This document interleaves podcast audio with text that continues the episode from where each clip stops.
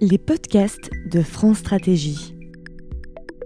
Aujourd'hui, on se retrouve pour le deuxième épisode des nouvelles frontières de l'évaluation socio-économique des investissements publics aux politiques publiques. Émission enregistrée le mardi 19 novembre 2019. Le secrétariat général pour l'investissement, France Stratégie et le Conseil général de l'environnement et du développement durable ont initié en 2014 un cycle de colloques sur l'évaluation socio-économique des investissements publics. Ces colloques visent à éclairer le décideur public sur la démarche en matière d'évaluation socio-économique rendue obligatoire pour les projets d'investissement public par la loi numéro 2012-1158 du 31 décembre. Ce neuvième colloque a eu pour thème les nouvelles frontières de l'évaluation socio-économique. Tout de suite, la partie 2 qui commence par la dernière thématique puis continuera avec la table ronde.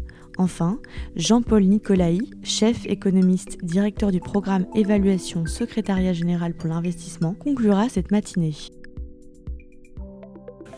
Bien, nous allons passer maintenant au troisième exposé de la journée, qui concerne le thème de l'évaluation socio-économique des projets immobiliers d'enseignement supérieur et de la recherche. on va s'appuyer sur le rapport fourni par Émile Quinet, qui sera le premier orateur, et je laisserai la parole ensuite à Julie de Brux Merci beaucoup, Monsieur le Président. Euh, on va faire effectivement un petit trio. Euh, moi, je vais présenter le, rapport euh, sur l'évaluation des investissements immobiliers, l'enseignement supérieur et de la recherche le rapport d'un groupe de travail que j'ai eu l'honneur d'animer et le plaisir d'animer. Julie va parler de, la mise en œuvre de, des préconisations de ce rapport et des retours d'expérience qu'on en fait, et William Thibault, le point de vue du ministère. Alors je serai euh, assez rapide sur ce rapport parce que je crois qu'il est disponible. Vous pouvez le, vous le procurer, le lire. Si... Je voudrais simplement souligner un certain nombre de points. Euh, c'est que euh, c'est le fruit d'une initiative conjointe du ministère de l'enseignement supérieur, de, euh, France Stratégie et du SGPI, qui avait pour but non seulement de, euh, de satisfaire aux recommandations, aux, prescriptions réglementaires euh, d'évaluation socio-économique, mais également de répondre à une question qui préoccupait, je crois, le ministère, qui était quelle est la valeur, euh, la valeur sociale des, des investissements qui jusque-là, dans les états du ministère, n'apparaissaient que comme des coûts, comme des dépenses. Et alors, le groupe avait une, a eu une composition classique avec des experts, des représentants du ministère, des économistes, et euh, il, a, il a travaillé euh, pendant assez longtemps, une bonne année, euh, avec des, des, compositions en sous-groupes de travail, ateliers qui sont, que je décris là.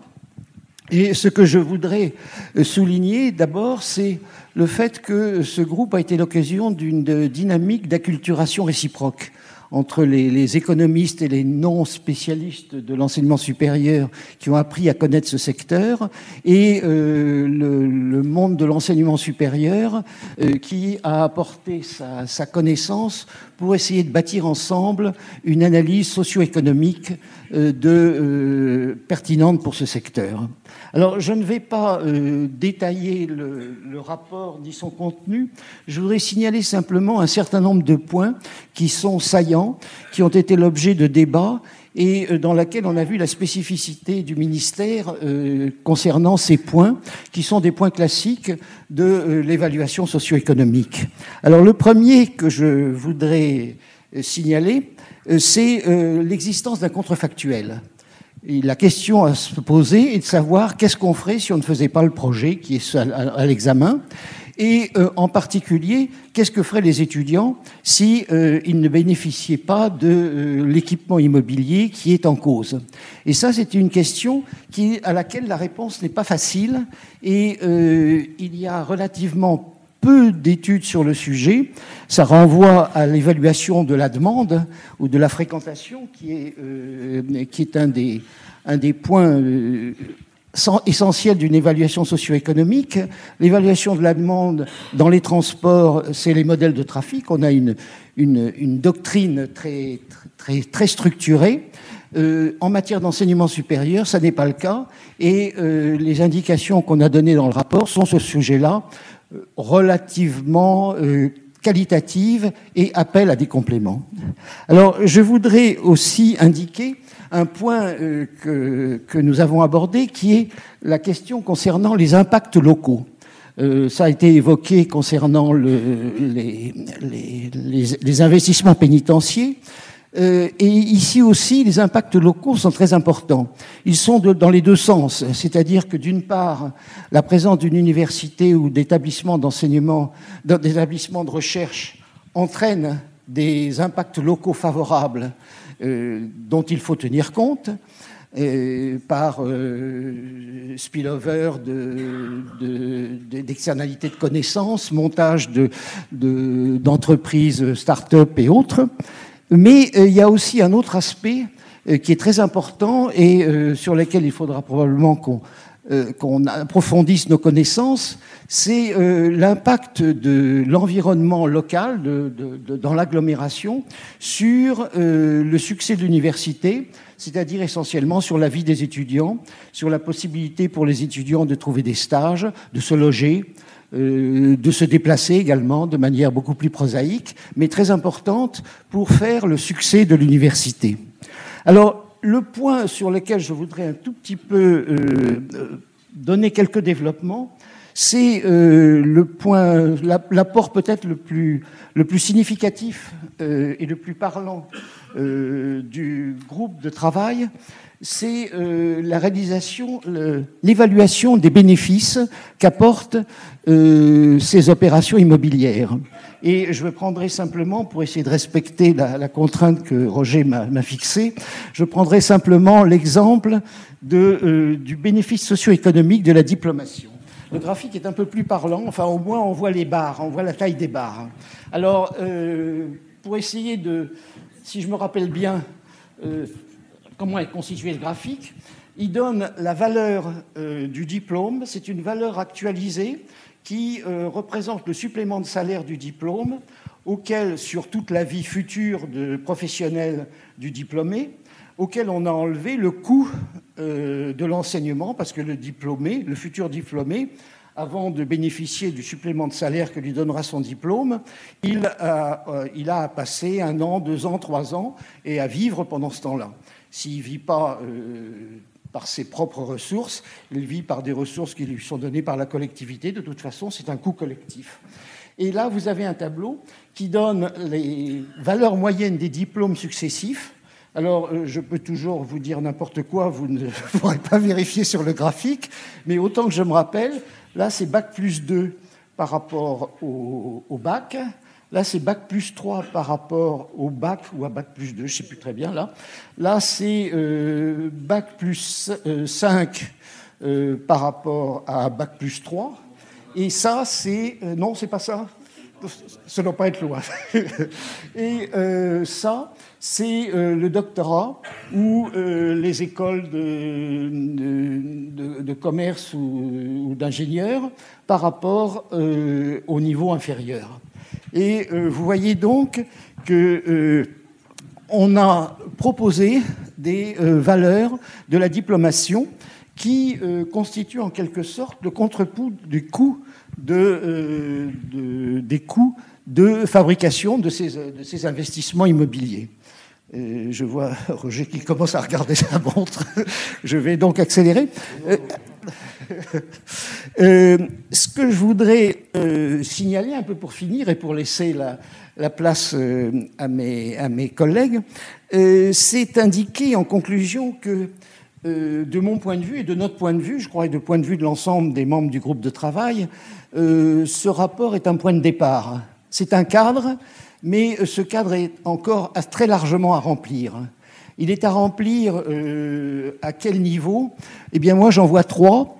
Euh, le premier niveau, et c'est évidemment sur le plan de l'analyse théorique économique, s'assurer, par exemple, que la diplomation représente bien la valeur collective euh, d'un diplôme supplémentaire, qu'il n'y a pas des effets d'échelle de, perroquet euh, qui font que euh, finalement le diplômé prend la place de quelqu'un qui était un peu moins diplômé. Enfin, il y a des, il y a des réflexions de ce type-là, mais c'est peut-être pas les plus importantes et les plus urgentes.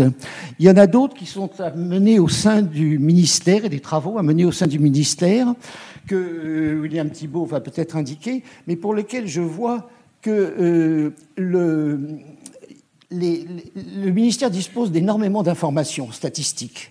Et on ne peut pas faire de. Mais ces informations ne sont pas tournées vers l'ESE, ce qui est tout à fait normal, puisque euh, n'était pas, euh, euh, n'existait pas auparavant.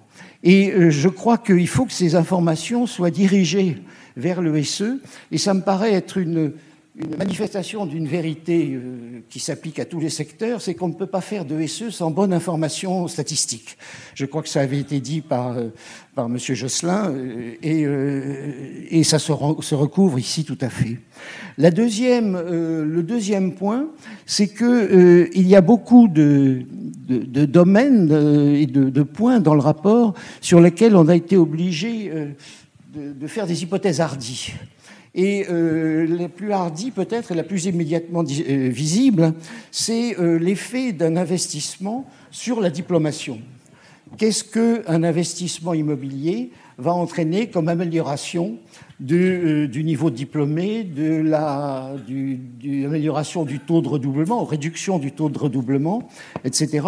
C'est cette espèce de mécanisme entre l'effet, la cause qui est euh, ici l'investissement immobilier et la conséquence qui est euh, la valeur créée, euh, qui devrait, être améliorée, approfondie et mieux utilisée, mieux évaluée par l'intermédiaire notamment de retours d'expérience. C'est la preuve aussi que, à mon avis, on ne peut pas faire de bonne ESE sans avoir de bonnes connaissances des mécanismes qui président au euh, fonctionnement du système que l'on étudie. Alors, euh, ce, rapport a fait l'objet de plusieurs mises en œuvre depuis sa parution, qui date du début de l'année, et euh, on va maintenant regarder, par l'intermédiaire de, de, Julie Debrux en particulier, les enseignements que l'on peut tirer de, ce, de, ces retours d'expérience et les programmes de travail qu'on peut-être qu'on peut, peut élaborer à partir de. Merci, vous avez la parole. Merci beaucoup. Bonjour à tous. Euh, je vais simplement vous faire part de, des premiers retours d'expérience euh, que l'on a sur euh, l'évaluation socio-économique dans l'enseignement supérieur et la recherche. La première bonne nouvelle, c'est qu'il y a des retours d'expérience. Je crois que ça fait même pas un an que votre votre rapport a été publié. Et en ce qui nous concerne, on a déjà travaillé sur cinq cinq évaluations de cinq projets immobiliers ou proche de l'immobilier dans l'enseignement supérieur et la recherche. Euh, en l'occurrence, je vais vous parler assez brièvement de, de, de ces cinq-là. Le premier, c'est euh, une restructuration de, euh, à l'université Paris 8 qui est à Paris Saint-Denis, enfin, dans le nord de Paris. Euh, le deuxième projet concerne des logements étudiants, donc ce sont des, des logements Crous à Lyon. Euh, ici, il s'agit de démolir et de reconstruire des, des logements étudiants.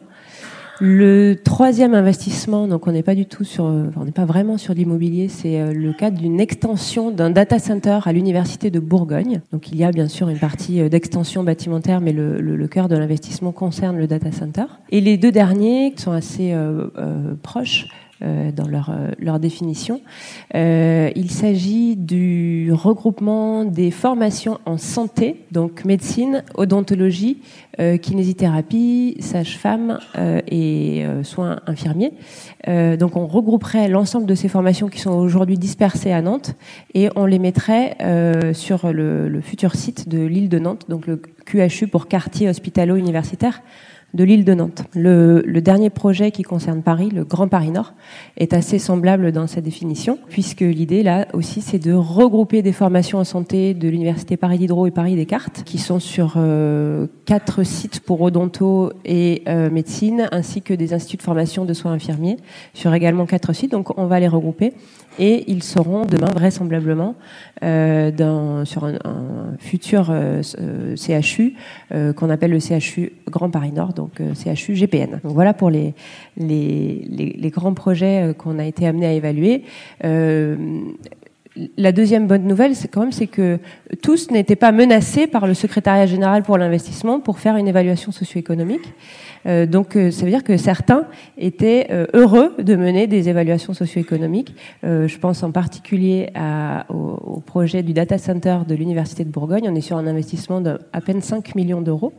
et le, directeur du patrimoine a, pensé que ça aiderait son projet que, de, de faire une évaluation socio-économique. Donc je pense que c'est une, très bonne nouvelle.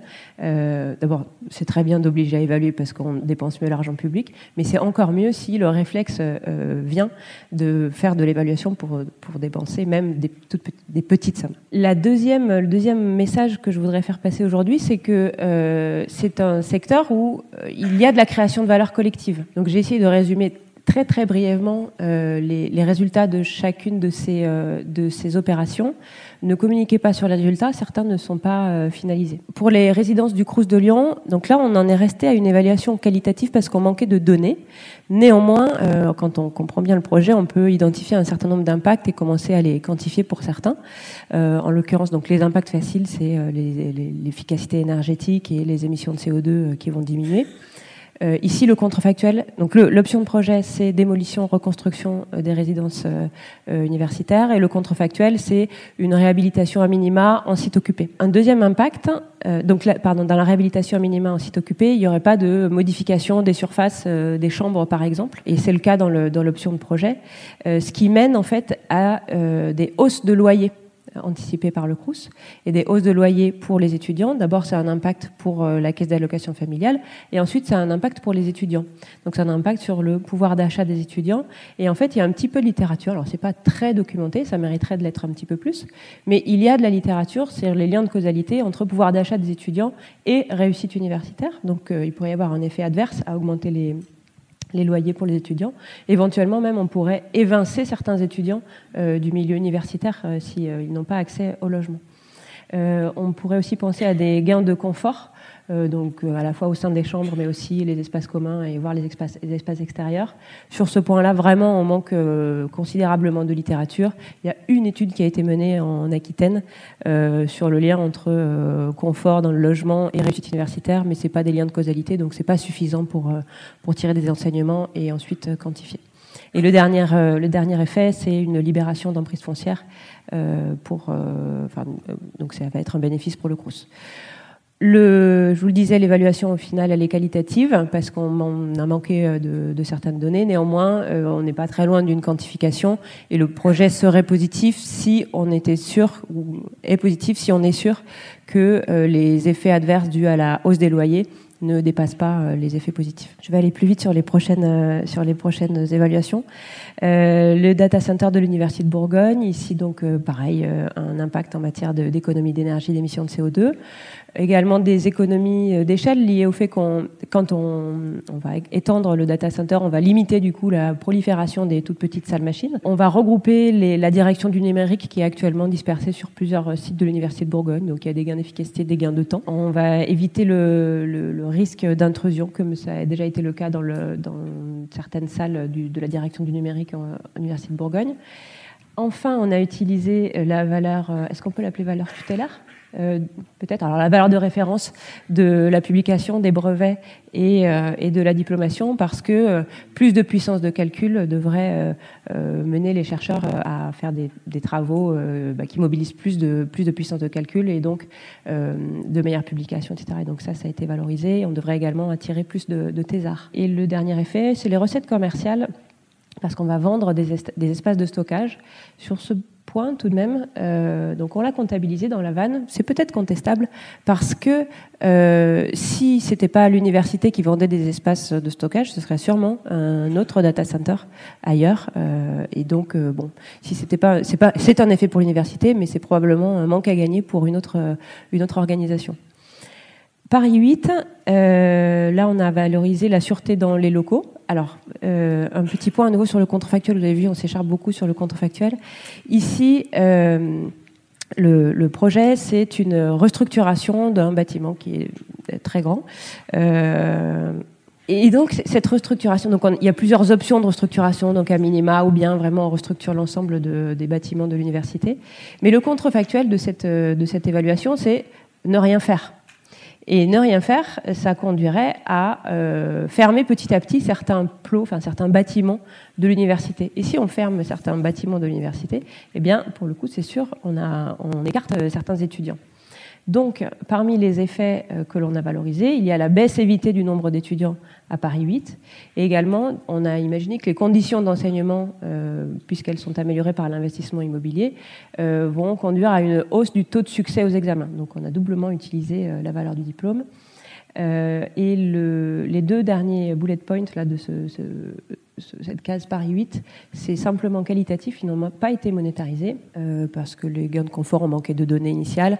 Et puis sur l'environnement urbain, ça nous embêtait un petit peu d'attribuer à la restructuration de Paris 8 euh, des gains euh, à Saint-Denis qui en fait sont probablement tout aussi attribuables à une opération en rue à côté, au développement de la ligne de métro, etc. Donc on est resté très qualitatif. Enfin, les établissements plutôt universitaires. Euh, je les ai regroupés parce que finalement les deux évaluations se ressemblent. Ici, euh, le contrefactuel est, est différent. Donc le, périmètre, déjà, on ne s'intéresse que à la partie universitaire, c'est-à-dire pas à la partie soins, parce que les, euh, décisions, en fait, sont disjointes. la décision de faire bouger ou déménager l'hôpital est prise, alors que celle de faire déménager l'enseignement et la recherche n'est pas prise. Donc il y a un risque, et c'est dans le contrefactuel, que les soins et l'enseignement et recherche soient dans des endroits différents. Donc dans le contrefactuel, on, éloigne euh, soins et enseignement et recherche, alors que dans l'option de projet, on regroupe l'ensemble, enfin ce triptyque soins, enseignement et recherche. Euh, ici, on a trouvé une littérature assez abondante euh, en économie de la santé ou santé, je ne sais pas d'ailleurs exactement euh, comment il faudra la qualifier. Euh, mais en tout cas, on a trouvé pas mal d'articles, de, liens de causalité entre justement le fait de faire des synergies entre les formations odonto, médecine, euh, soins infirmiers, et tout un tas d'externalités. Par exemple, quand on apprend à travailler ensemble dès qu'on est tout petit, euh, donc dès qu'on est étudiant, euh, eh bien c'est une, une, une, habitude qui perdure quand on devient praticien, et ça a un impact sur les erreurs médicales, et également, in fine, donc on coordonne mieux les soins, et donc ça a un impact sur les temps d'hospitalisation. Il y a également beaucoup de, de l'investissement qui est dédié à la pratique de la simulation haute définition, donc, ça veut dire qu'on s'entraîne sur des mannequins euh, très sophistiqués. Euh, et ça, ça a un impact sur euh, le stress des soignants et, in fine, sur l'absentéisme qui a un coût. Donc, on évite, il y a un coût évité de l'absentéisme à minima. on a aussi un petit peu utilisé cette histoire de valeur des diplômes en disant que eh bien, grâce à ces investissements, les universités ou les centres universitaires seraient plus attractifs. On n'a pas plus d'étudiants puisqu'on est déjà quasiment au maximum de la capacité. En revanche, les diplômes, on a haussé la valeur euh, de diplôme que, vous donniez. Euh, un impact également sur la recherche, sur les déplacements ou des déplacements évités par rapport au contrefactuel. Euh, et puis des impacts en termes de développement urbain. La dernière chose que je voudrais vous dire, c'est que donc on est heureux d'avoir un guide, on est heureux d'avoir un guide qui est opérant euh, parce que euh, on a réussi à, calculer des vannes, mais effectivement, ça donne envie de pousser certains certains aspects. Et là, j'ai essayé de donner les difficultés à chaque étape. La première étape d'une évaluation socio-économique, c'est comment définit-on le projet? La deuxième, comment définit-on le contrefactuel? La troisième, dans quel scénario macroéconomique est-ce qu'on s'inscrit? Donc c'est le scénario de référence. Quels impacts on va euh, chercher à valoriser? Quelle est la quantité d'impact? Et ensuite, quelle est la valeur des impacts? Et eh bien, à chacune de ces étapes, eh on peut euh, identifier une difficulté. La première étape, la, définition de l'option de projet, en fait, celle qu'on a eue euh, dans le, cadre de cette dernière année où on travaille sur ces projets-là, c'est des définitions extrêmement techniques euh, et c'est souvent parce que c'est porté par euh, euh, des directions techniques ou des directions du patrimoine. Et donc, nécessairement, ils nous donnent des spécifications très techniques de leur, de leur projet. Et ça mériterait, en fait, si si vous le souhaitez, que euh, ce, guide de l'évaluation socio-économique dans l'enseignement supérieur et la recherche soit porté aussi par les directions stratégiques des universités euh, pour avoir des, spécifications un peu plus euh, fonctionnelles, on va dire, et moins techniques. Sur la définition du contrefactuel, je crois qu'on n'y revient pas, mais selon le choix du contrefactuel qu'on va faire, eh bien, on va avoir un écart plus ou moins grand avec le coût de l'option de projet. Et peut-être faut-il se donner une direction pour qu'à chaque fois on essaye d'avoir des contrefactuels un peu cohérents. Euh, le scénario de référence, ici, la difficulté, c'est que euh, donc il faut faire des projections sur la demande. Demain, qui vont être les étudiants Combien vont-ils être? Et on s'aperçoit que euh, bien le, les, projections des universités sont pas les mêmes que les projections du MESRI. Donc c'était vraiment à titre illustratif. Il peut y avoir des gaps assez importants. sur l'identification des impacts, un, point saillant, c'est que les euh, les personnes à qui on parle euh, en, premier quand on lance une évaluation, quand on leur dit bah, d'après vous à quoi va servir ce, projet, cet investissement, ils nous parlent tous assez spontanément des effets sur le territoire. Si je fais l'ayatollah de l'évaluation socio-économique, je dis bah, euh, est-ce que c'est vraiment l'objet de tout le budget du ministère de l'enseignement supérieur et de la recherche que de faire plus d'étudiants qui consomment plus hein? Après tout, peut-être pourrions-nous faire, enfin, lancer d'autres investissements qui génèrent tout autant de consommation. Euh, et par ailleurs, euh, si euh, j'attire, moi, territoire, beaucoup plus d'étudiants, eh bien, je vais vraisemblablement les retirer à notre territoire. Donc, ça pose la question de la concurrence éventuellement entre les établissements et donc entre les territoires. Néanmoins, c'est vrai que si on ne tient pas compte de cet impact sur le territoire, je pense qu'on passe à, côté de quelque chose. Donc, peut-être qu'il ne faut pas l'inclure dans la vanne, mais, le discuter qualitativement ou peut-être un peu quantitativement, mais pas dans la vanne. Sur la quantité, sur les ampleurs d'impact, vous le disiez, Émile, vous suggérez que, euh, euh, enfin, vous donnez une, illustration euh, pour dire que un, projet bâtimentaire va avoir un impact de améliorer de 2% la diplomation, donc c'est pifométrique, et ça mériterait d'être étayé. Finalement, qu'est-ce voilà euh, à dire d'experts. Donc finalement, ça mériterait d'être étayé et euh, on pourrait s'interroger, euh, enfin lancer des travaux économétriques sur les déterminants de la réussite et est-ce que le, paramètre bâtimentaire est un paramètre qui pèse significativement sur la réussite des étudiants? Et enfin sur la valeur des impacts. Donc merci pour les valeurs de référence que vous nous avez données. Euh, certaines, à mon avis, pourraient être encore un peu discutées, notamment sur la formation continue. Euh, il y a une, ribambelle de possibilités de formation continue. Et donc, euh, comment est-ce qu'on attribue la valeur Est-ce qu'au bout d'une journée de formation continue, on donne cette valeur-là? Je ne suis pas tout à fait certaine. Et également sur la valeur de la recherche. Aujourd'hui, les valeurs qui sont proposées, elles sont calculées en tenant compte des salaires des chercheurs, du nombre de publications, etc. Euh, et c'est en fait un peu un mécanisme keynésien, alors que je pense que les externalités de la recherche sont euh, autres. Euh, enfin, on pourrait, on pourrait essayer de les approcher d'une façon un petit peu différente. Pardon pour le retard. Merci. je crois que je vais passer la parole à M. Thibault il m'appartient en une minute euh, de dire quelques mots sur la manière dont le ministère chargé de l'enseignement supérieur se saisit de l'évaluation socio-économique.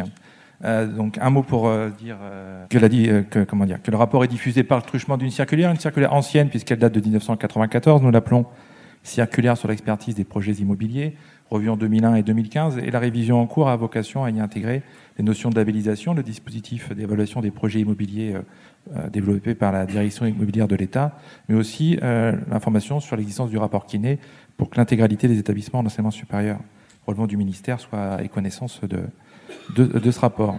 Donc la nouvelle circulaire, elle, présente de manière, euh, elle, présente ensemble les trois démarches, l'expertise qui est la, démarche propre à l'enseignement supérieur, de, développée depuis 1994, et aussi la labellisation au sens de, cette, de ce dispositif d'évaluation particulier de la DIE, et en même temps l'évaluation socio-économique, tout cela et présentés ensemble et de manière complémentaire. Donc la réelle nouveauté de l'évaluation socio-économique, c'est qu'elle amène l'établissement à se poser la question des externalités, euh, ce qui n'était pas du tout, euh, enfin ce qui était peu développé ou sinon pas du tout dans l'expertise propre. Euh, la démarche propre d'évaluation du ministère de ces projets immobiliers.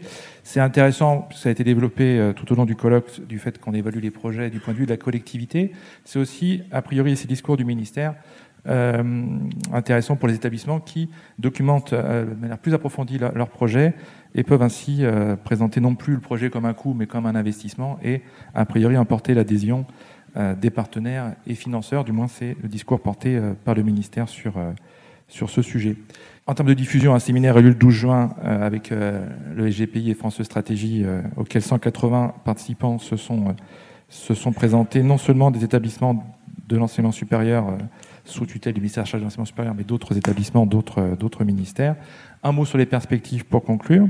Les retours d'expérience qu'on nous présente, a priori, donnent l'assurance raisonnable qu'à terme, à moyen terme, nous disposons au-delà du rapport de grilles d'analyse et d'outils plus opérationnels, de lignes directrices pour faciliter l'appropriation du rapport par les établissements, donc des clés d'entrée euh, plus aisées que, la lecture intégrale du rapport et son appropriation, plein de truchement des retours d'expérience et des grilles d'analyse qui vont permettre de construire. Et un tout dernier mot pour différencier expertise d'habilitation, qui sont plutôt des démarches prescriptives, où il s'agit de mesurer si on respecte un budget, un dimensionnement, si on s'intègre bien dans la politique immobilière de l'État et le respect de ratios, et euh, où on va plutôt euh,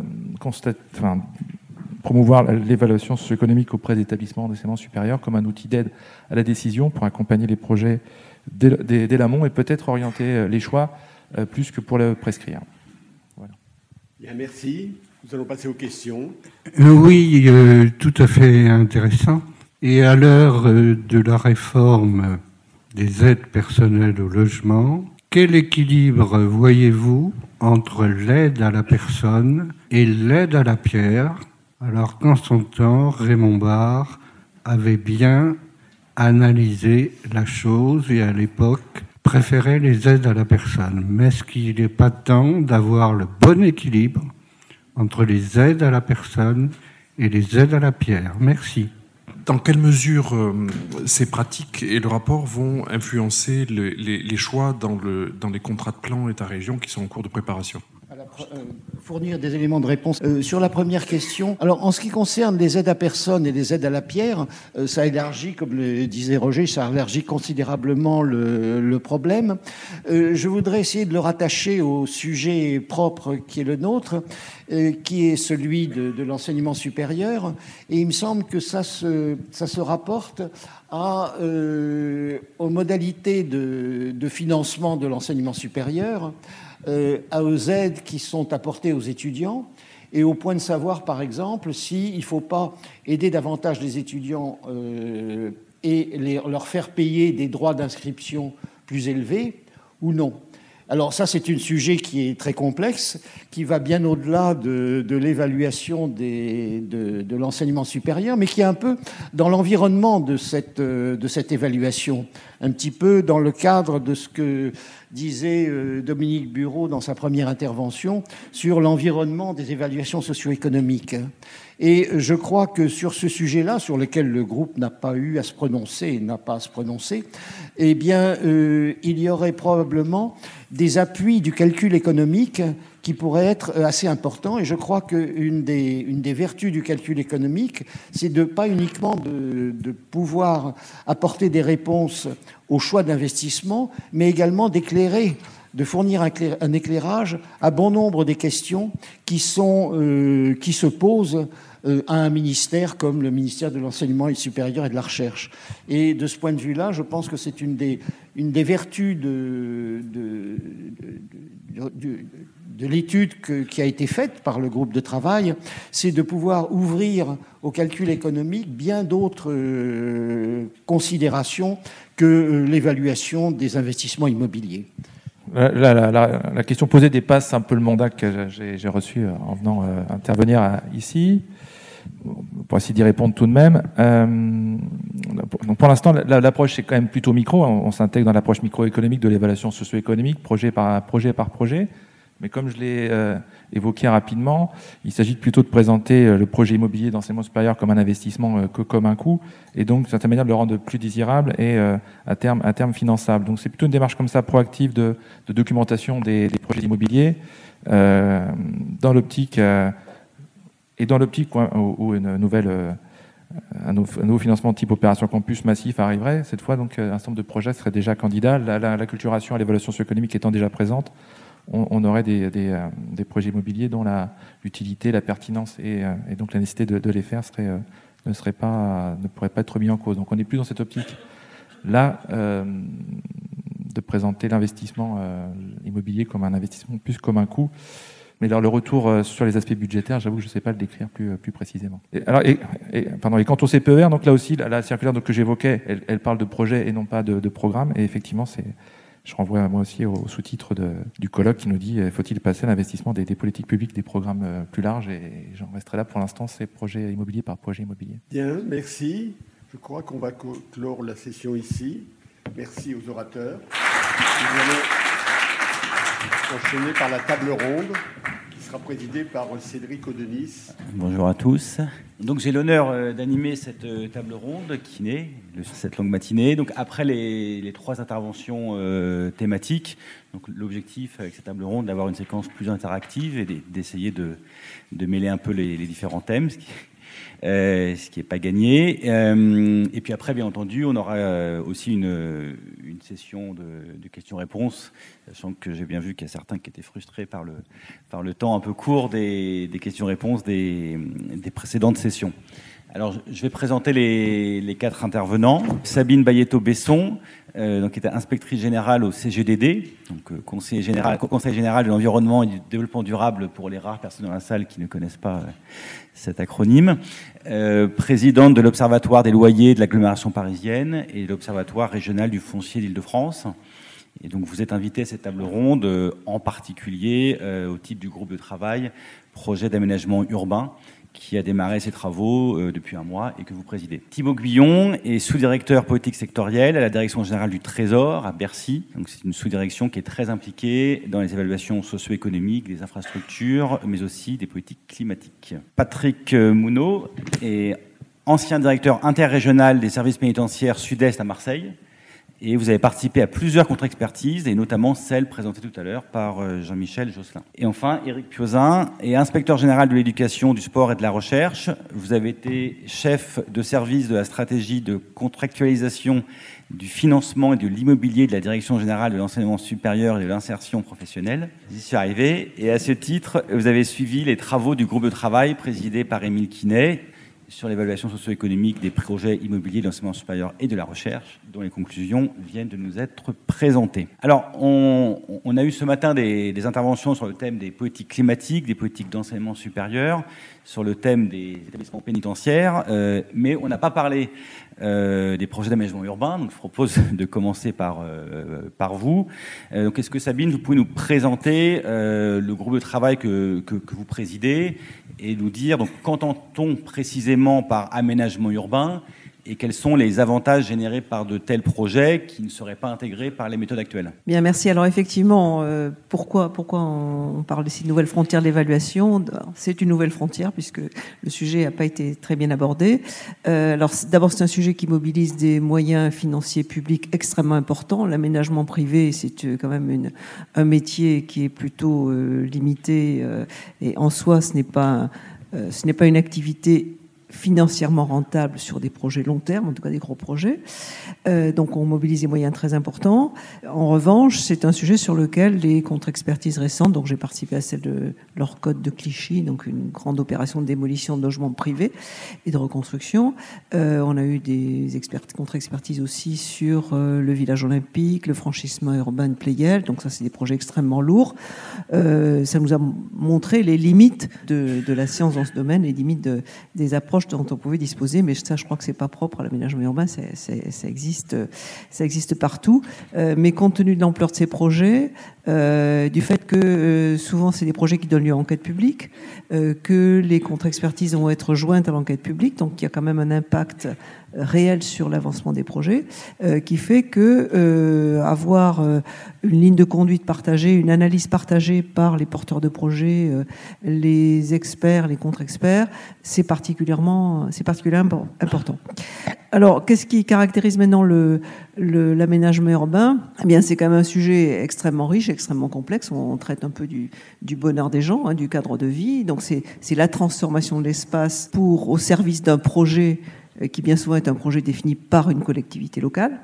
Euh, donc on a une interaction entre, euh, dans le cas de contre-expertise, des fonds qui vont être des fonds d'État, des fonds d'établissement public d'État dans le domaine de l'aménagement ou du foncier, il y en a beaucoup, et des retombées qui, elles, vont être bien souvent locales pour la collectivité, pour les habitants, les usagers de services, etc. Alors, les impacts, ils sont, ils sont multiples. Hein. On a, rien que le code de l'urbanisme, il vous, en, il vous en énumère une bonne dizaine. Heureusement, ça se recoupe un petit peu. Disons qu'il y a tout ce qui touche euh, à l'environnement, hein, que ce soit euh, euh, la biodiversité, les économies d'énergie, la consommation d'espace. maintenant, on a des injonctions de, de limiter la consommation d'espace. on a le développement économique, donc la création d'emplois, en quoi un projet urbain suscite ou consolide des emplois, euh, la qualité de vie, donc en quoi le confort euh, des habitants euh, peut être mesuré, hein, l'amélioration du confort peut donner lieu à une valorisation, la santé, la sécurité, bon j'en passe et des meilleurs. Et donc ce qui caractérise aussi l'aménagement urbain, c'est que il n'y a pas un décideur unique, hein. il y a souvent un apporteur de financement qui peut être l'État, mais il y a des décideurs multiples. Euh, et euh, la compétence d'urbanisme d'aménagement, c'est en règle générale une compétence locale. Il y a des financements croisés, il y a aussi une interaction entre des projets de transport, des projets d'aménagement urbain. On l'a vu aussi sur des projets pénitentiaires, quand on vous dit c'est un impact sur le territoire. Bon, c'est, disons que c'est bien, tant mieux, mais ça n'est pas, c'est nous qui sommes censés pouvoir le mesurer et, on ne sait pas bien faire. Voilà. Donc, euh, c'est important de pouvoir mesurer euh, l'intérêt général de l'ensemble des parties prenantes sur ces projets-là, quel que soit, quel que soit l'investisseur. Alors, notre groupe, euh, il a commencé à travailler, effectivement, vous le disiez, depuis, depuis un mois. Donc, il doit identifier, délimiter les, les enjeux Hein. Euh, apprécier, valoriser les meilleures pratiques actuelles pour définir euh, les pratiques à mettre en œuvre, celles qui restent à, développer, on, en voit un certain nombre, et puis surtout euh, définir un cadre opérationnel de référence pour les porteurs de projets. Donc on n'a pas une visée normative, on a une visée pratique hein, qui permettent d'avoir une démarche partagée. Alors c'est ce qui a guidé la méthode de travail et la composition du groupe. Donc on a un groupe de pilotage des commanditaires qui sont le SGPI, France Stratégie, mais également des directions de l'administration centrale, la DGLLN, le CGDD, la direction du Trésor, même s'il n'est pas signataire, il est quand même euh, présent. Euh, et donc ces différents commanditaires eh ont vocation à nous rappeler à l'ordre et nous dire aussi ce qui a déjà été vu ailleurs et ce qu'il ne faut pas, euh, faut pas réinventer l'eau chaude, hein, ce qui est évidemment une tentation forte. le groupe de travail, donc, il va associer les commanditaires avec euh, des gens de terrain, donc des aménageurs euh, actuels ou, récents, si je peux dire, publics et privés, euh, des experts, parmi lesquels le CEREMA, des universitaires, le monde associatif avec l'association Humanité et Biodiversité, des consultants et des élus. On va y revenir parce que c'est un peu compliqué en ce moment de mobiliser des élus. donc on s'est fixé un rythme de réunion mensuelle sur un an Hein, euh, avec des auditions ciblées. Donc on va, on va essayer de, d'avoir, euh, des auditions qui nous enrichissent. Et euh, donc on a commencé à travailler. Donc on a réussi à se mettre à peu près d'accord sur quelques points.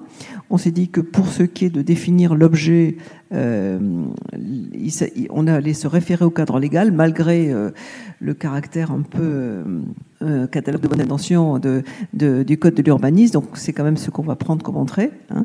On va pas prendre un périmètre qui va être le périmètre administratif d'une opération, mais le périmètre d'influence de cette opération. Donc ça va être l'ensemble des usagers de, ce, de cet espace ou des équipements qui vont être créés. Beaucoup ont insisté sur la nécessité déjà qu'il y ait un projet, ce qui n'est pas toujours le cas, hein, parce que quelquefois on est assez opportuniste dans l'aménagement urbain.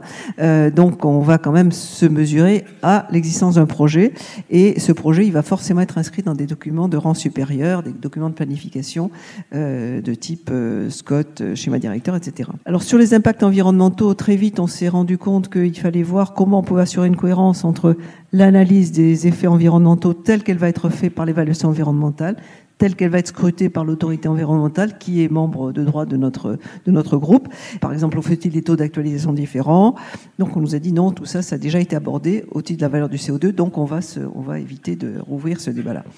Bon, donc on va, on va essayer de s'appuyer sur des recherches déjà continues. Alors on, s'est dit aussi, si on veut avoir un guide pratique et pas avoir, évidemment les, les aménageurs euh, opérationnels, ils ont très peur qu'on leur fabrique un, décret avec une grille euh, contraignante et qui soit épluché par euh, le, fonctionnaire local de, la DDT, euh, quelles que soient ses qualités par ailleurs. Donc on a dit, ben, on va avoir euh, des sujets qui ont un caractère national, hein, l'artificialisation des sols, tout ce qui est sujet de caractère environnemental. Il y a des sujets qui vont avoir du sens ou pas selon les projets, euh, comme euh, la mixité sociale dans le logement, la mixité fonctionnelle. Et puis on va avoir des enjeux qui vont être très locaux. Bon.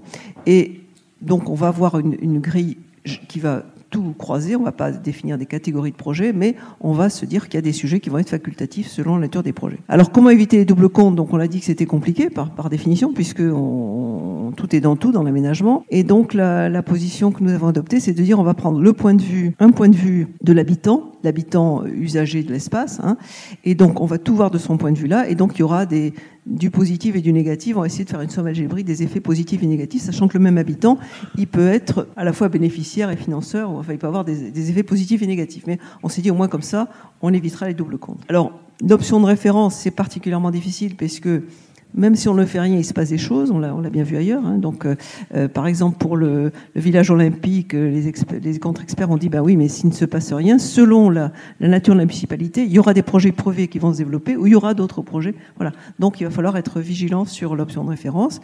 Les alternatives, là, on s'est dit que c'était un peu, euh, un peu naïf de penser que spontanément, les porteurs de projets vont nous expliquer qu'il y avait des choses beaucoup plus intelligentes à faire, mais qu'ils n'ont pas choisi.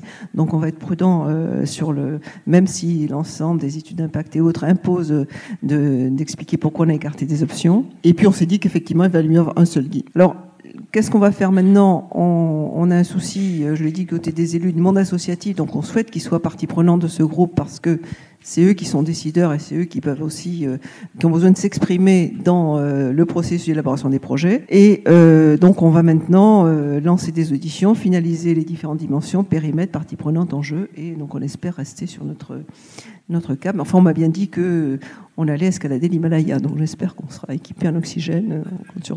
Merci beaucoup. Ok, merci. Donc je, comprends, alors même si c'est vous êtes encore au début, mais que grâce à votre travail, on pourra euh, évaluer euh, en tout cas un petit peu les effets locaux. Alors, sans doute différenciés euh, de l'enseignement supérieur ou des prisons. Que tout à l'heure, euh, on parlait de l'impact local de l'université Paris 8 à Saint-Denis, finalement n'avait pas été euh, n'avait pas été intégré dans l'évaluation euh, socio-économique. Euh, après, effectivement, on peut se dire que sur l'environnement local, c'est pas pareil de mettre une université ou un établissement pénitentiaire. Euh, mais ça, c'est le genre de choses que vous allez euh, évaluer, qui sont passionnantes. On va, on va essayer. Hein, on va essayer.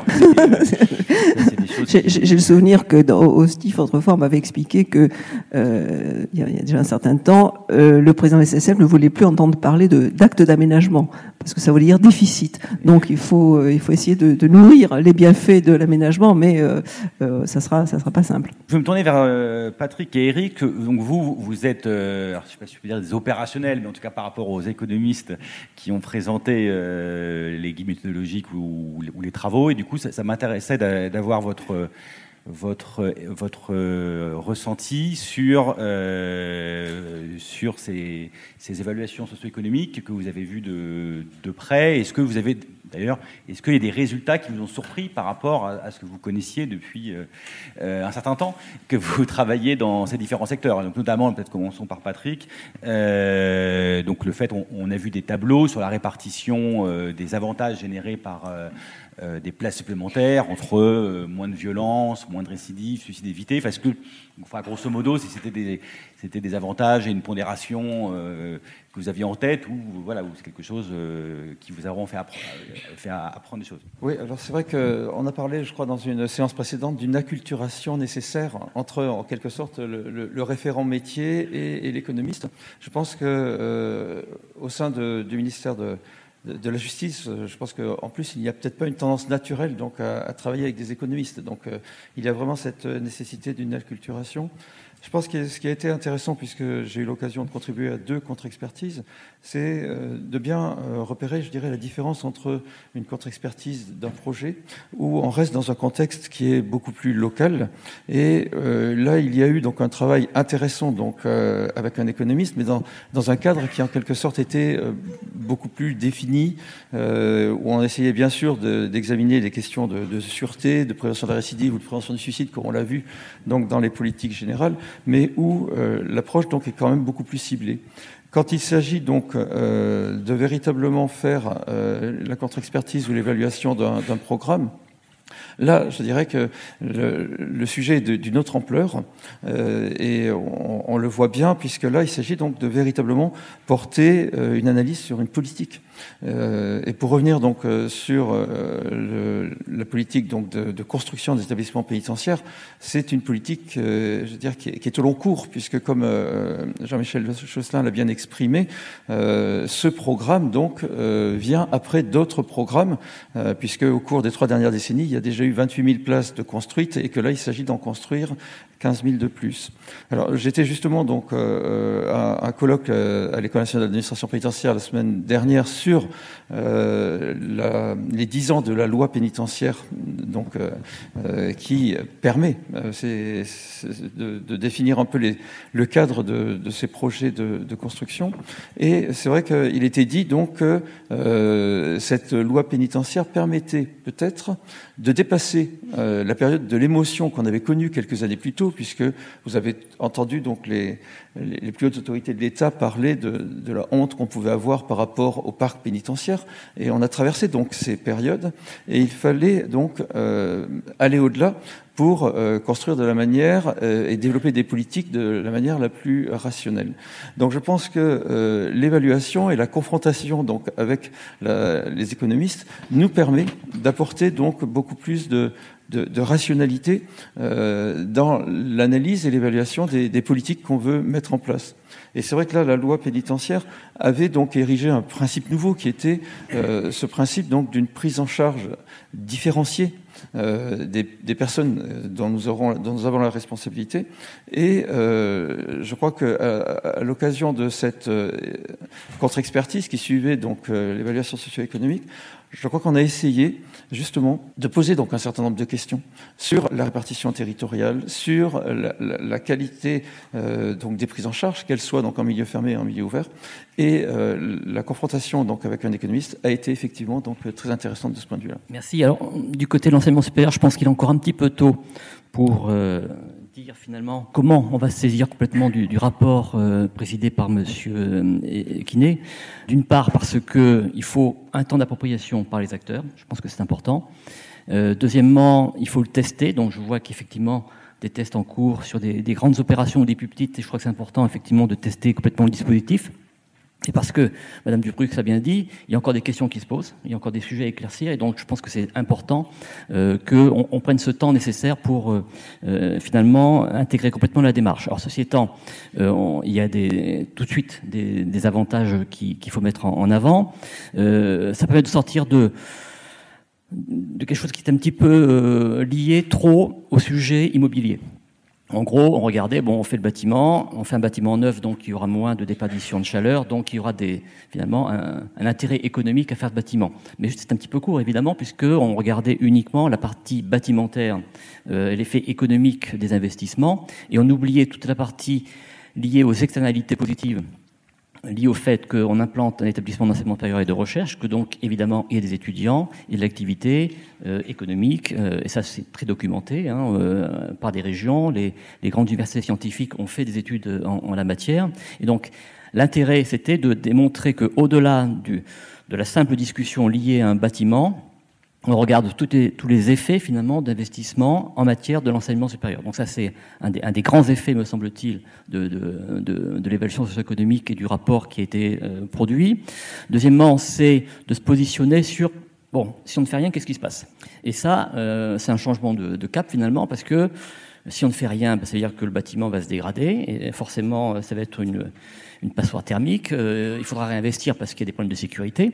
Et donc finalement, euh, finalement quand on additionne les coûts de l'inaction, eh bien, on constate que l'investissement a un intérêt.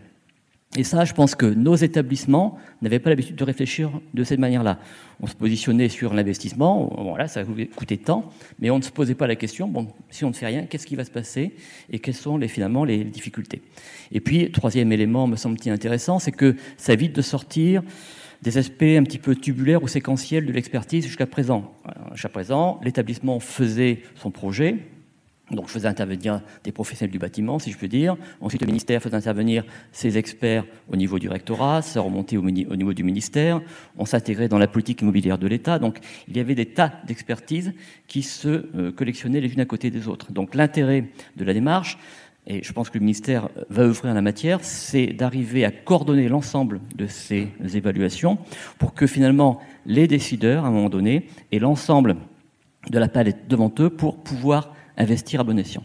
Merci. Euh, alors Thibault, euh, toi qui es le représentant de Bercy sur cette table ronde, est-ce que tu peux expliquer euh, à tout le monde, que c'est peut-être pas euh, connu déjà, quelle répartition des rôles à Bercy entre euh, direction du budget, direction du trésor, Paul Sec, Finafra sur ce sujet précis hein, Parce qu'effectivement, tout le monde n'a pas forcément en tête qu'il y a des gens à Bercy qui font du socio-économique. Les gens imaginent peut-être qu'à Bercy, on fait, on fait du financier et du budgétaire. et puis, du coup, enchaîner pour nous dire euh, quel est pour toi enfin, le, bilan euh, vu de Bercy qu'on peut faire euh, du décret de 2013, hein, qui, je le rappelle, a étendu l'évaluation socio-économique qui avant était cantonnée au transport et donc elle a étendu à l'ensemble des infrastructures et, donc notamment c'est pourquoi on se retrouve aujourd'hui ici aux, aux, hôpitaux, aux prisons, aux universités, etc. Merci Cédric. Bon, déjà bonjour, bonjour à tous. alors le rôle, le rôle de Bercy, le rôle de la DG Trésor dans euh, l'analyse socio-économique. Alors déjà commencer par le rôle, par le rôle de, mon équipe et de, ma sous-direction euh, euh, dans ce domaine. Donc je notre rôle, il est de trois, ordres. Euh, il est déjà de, contribuer euh, à la diffusion des, bonnes pratiques au sein des administrations et, à la définition des, des recommandations méthodologiques sectorielles spécifiques. On participe aux travaux du, comité d'experts euh, présidé par, Roger Guénery. Euh, on a euh, co-rédigé avec, vous, avec France Stratégie, et puis le, le SGPI, le guide, le guide pratique de l'évaluation socio-économique à destination des, porteurs de projets publics. Donc je dirais que ça, c'est le premier rôle, c'est contribuer à la diffusion des bonnes pratiques. La deuxième mission en matière d'évaluation socio-économique, c'est d'essayer, dans le cadre des, des, des discussions interministérielles euh, et pour éclairer euh, la prise de décision, bah, de faire valoir euh, le résultat de ces euh, évaluations socio-économiques. Euh, et puis la troisième, la troisième mission, c'est aussi d'utiliser. On est des utilisateurs de ces, de ces techniques et de ces méthodes, pas tellement pour évaluer des grands projets d'infrastructure, ça c'est pas notre, c'est pas notre rôle, hein, mais pour évaluer les politiques publiques exemptées pour conseiller en fait le, le ministre, le cabinet sur euh, les questions de, politique publique. Donc ça, c'est euh, Paul Sec, donc la sous-direction politique sectorielle à la DG Trésor. On travaille évidemment avec euh, d'autres parties au, Trésor, notamment le service Fininfra dont on a parlé, qui lui est en charge d'apporter une expertise, un conseil sur, sur les stratégies de financement des infrastructures. Et puis évidemment la direction du budget qui va porter la voie, euh, la voie de l'évaluation budgétaire de ces euh, différents projets. Alors euh, s'agissant, euh, donc tu me demandais Cédric, le, décret de, de, de, 2013, le bilan qu'on en tire, je dirais que c'est un bilan euh, assez, enfin même très positif. je vous invite tous à, consulter l'excellent jaune budgétaire euh, co-rédigé par, le SGPI qui fait justement euh, un bilan de toutes les, contre-expertises réalisées et puis de tous les, projets qui sont mis à l'inventaire. Que l'obligation d'évaluation socio-économique pour, pour l'ensemble des, projets de l'État et de ces établissements a vraiment permis de renforcer la place de cette méthode dans, dans la décision publique. Alors après, c'est aussi l'objet de notre euh, séminaire aujourd'hui. Elle a aussi euh, euh, créé un, un, réel besoin euh, d'approfondissement euh, de la méthodologie pour l'adapter à des, euh, à des secteurs nouveaux, parce que c'était une technique qui était plutôt euh, euh employée principalement dans le secteur des, transports. Et puis, ça donnait aussi, enfin, ça, a rendu nécessaire une forme d'harmonisation des pratiques. Donc, ça, ça a évidemment généré beaucoup de travail pour le, pour le comité d'experts qui a été créé en 2016. Et donc, bah, je pense que cette dynamique positive se poursuit. C'est un peu, d'ailleurs, enfin, ce colloque, je trouve trouve est d'ailleurs une bonne illustration. Ok, merci Thibault. Patrick, je voulais revenir sur l'évaluation des, des, établissements pénitentiaires. Donc, le principe de, la méthode hein, d'évaluation socio-économique d'un établissement pénitentiaire, d'ailleurs, c'est un peu la même chose pour les, les infrastructures de, transport notamment, c'est qu'on fait l'hypothèse euh, euh, sur l'évolution du nombre de, de détenus, hein, si j'ai bien compris, dans les dans les prochaines décennies. Puis on regarde combien de places il faudrait faire pour assurer euh, un encellulement individuel. Et donc en gros, voilà, c'est comme ça qu'on est arrivé euh, au programme de 15 000 places. Du coup, et on a fait l'évaluation socio-économique en imaginant qu'une fois qu'on aura, on fait les 15 000 places, le nombre de détenus, il reste identique à ce qu'on avait, euh, supposé euh, en situation de référence. On sait, et beaucoup de gens dans la salle savent que c'est comme, ça qu'on a raisonné longtemps, euh, qu'on a évalué des infrastructures routières. Et qu'en fait, ce qui s'est passé, c'est qu'il n'y a, pas eu de décongestion des, routes, parce qu'en fait, le fait d'élargir les routes, de construire toujours plus de routes ou, ou d'autoroutes, bah, du coup, ça a créé de la demande par rapport à ce qu'on supposait en situation de référence. Et je me demandais, vu euh, de la part de quelqu'un qui est... Euh, euh, qui est un opérationnel qui connaît bien, euh, qui connaît bien euh, ce secteur. Est-ce que cette hypothèse, voilà, comment vous appréciez cette hypothèse? Est-ce qu'il n'y a pas un risque que si on crée les 15 000 places, bah, du coup, on envoie plus de gens en prison? Et donc, du coup, on se retrouve avec des, taux d'encellulement euh, qui ne soient pas individuels. Ce, débat est bien sûr euh, ancien, puisqu'il nous a occupé donc, euh, au cours de toutes ces décennies. Euh, alors, qu'est-ce qui a changé? Alors, ce que je voudrais d'abord rappeler, c'est que le premier objectif donc, de, de ce programme, c'est effectivement de permettre que les conditions de détention soient acceptables, puisque actuellement, donc, il y a un état de surpopulation qui est réel, qui est donc précisément donc euh, évalué donc euh, sur l'ensemble du, du, parc à, à 118%, mais quand euh, il s'agit des maisons d'arrêt, c'est 140%. Donc le premier objectif, c'est déjà d'atteindre donc euh, une situation acceptable.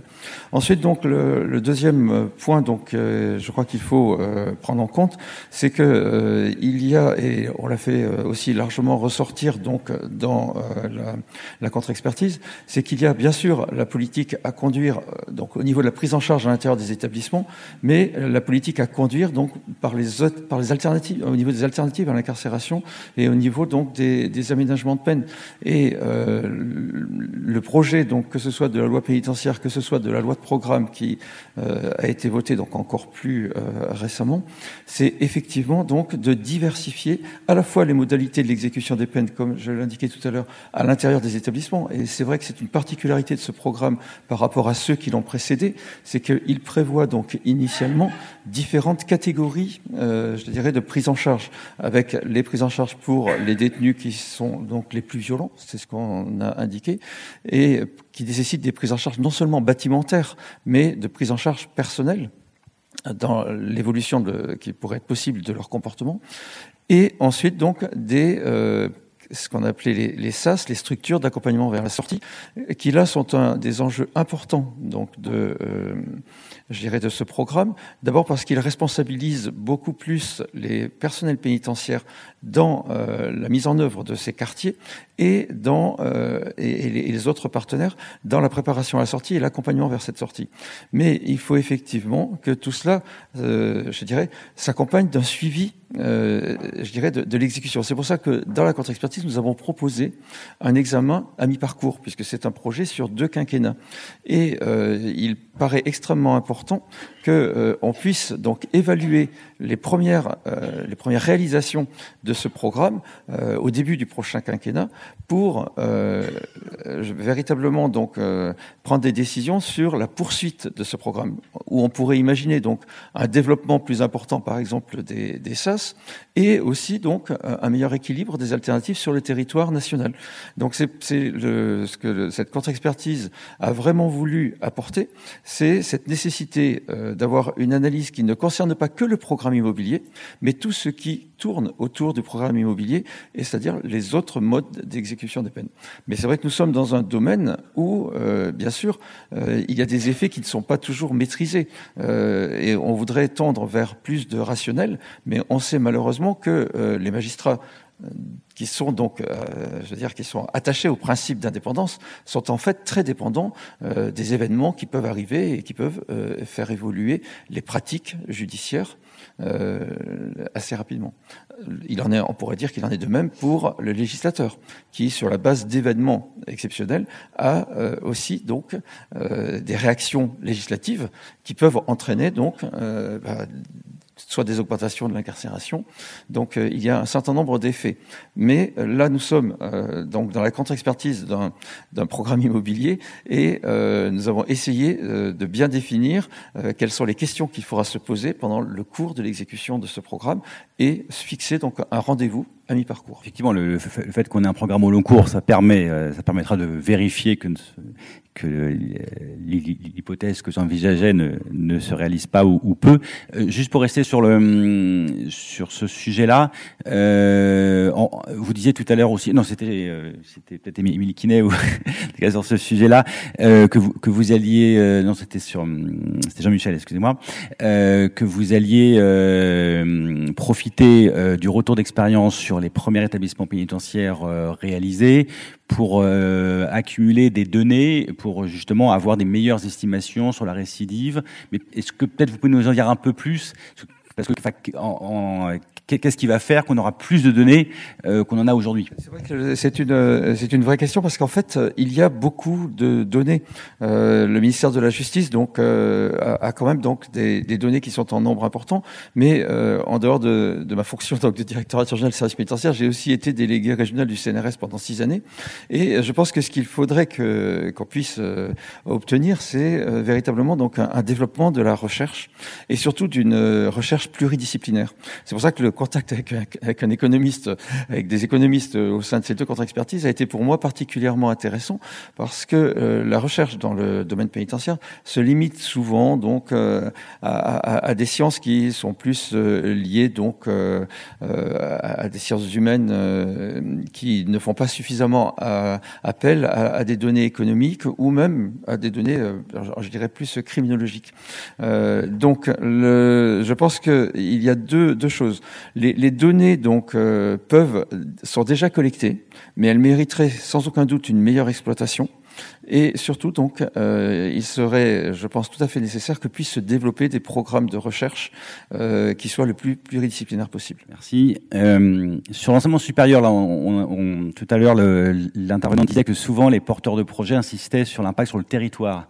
donc, est-ce que donc ça, je comprends que c'était des, euh, c'était ce que leur disaient les établissements au niveau local. Vu du ministère, c'est aussi quelque chose que que vous portez ou, euh, c'est dans, dans, dans, le cadre du dialogue avec les établissements. Euh, voilà, quelle est la position du ministère sur ce sur ce sujet-là?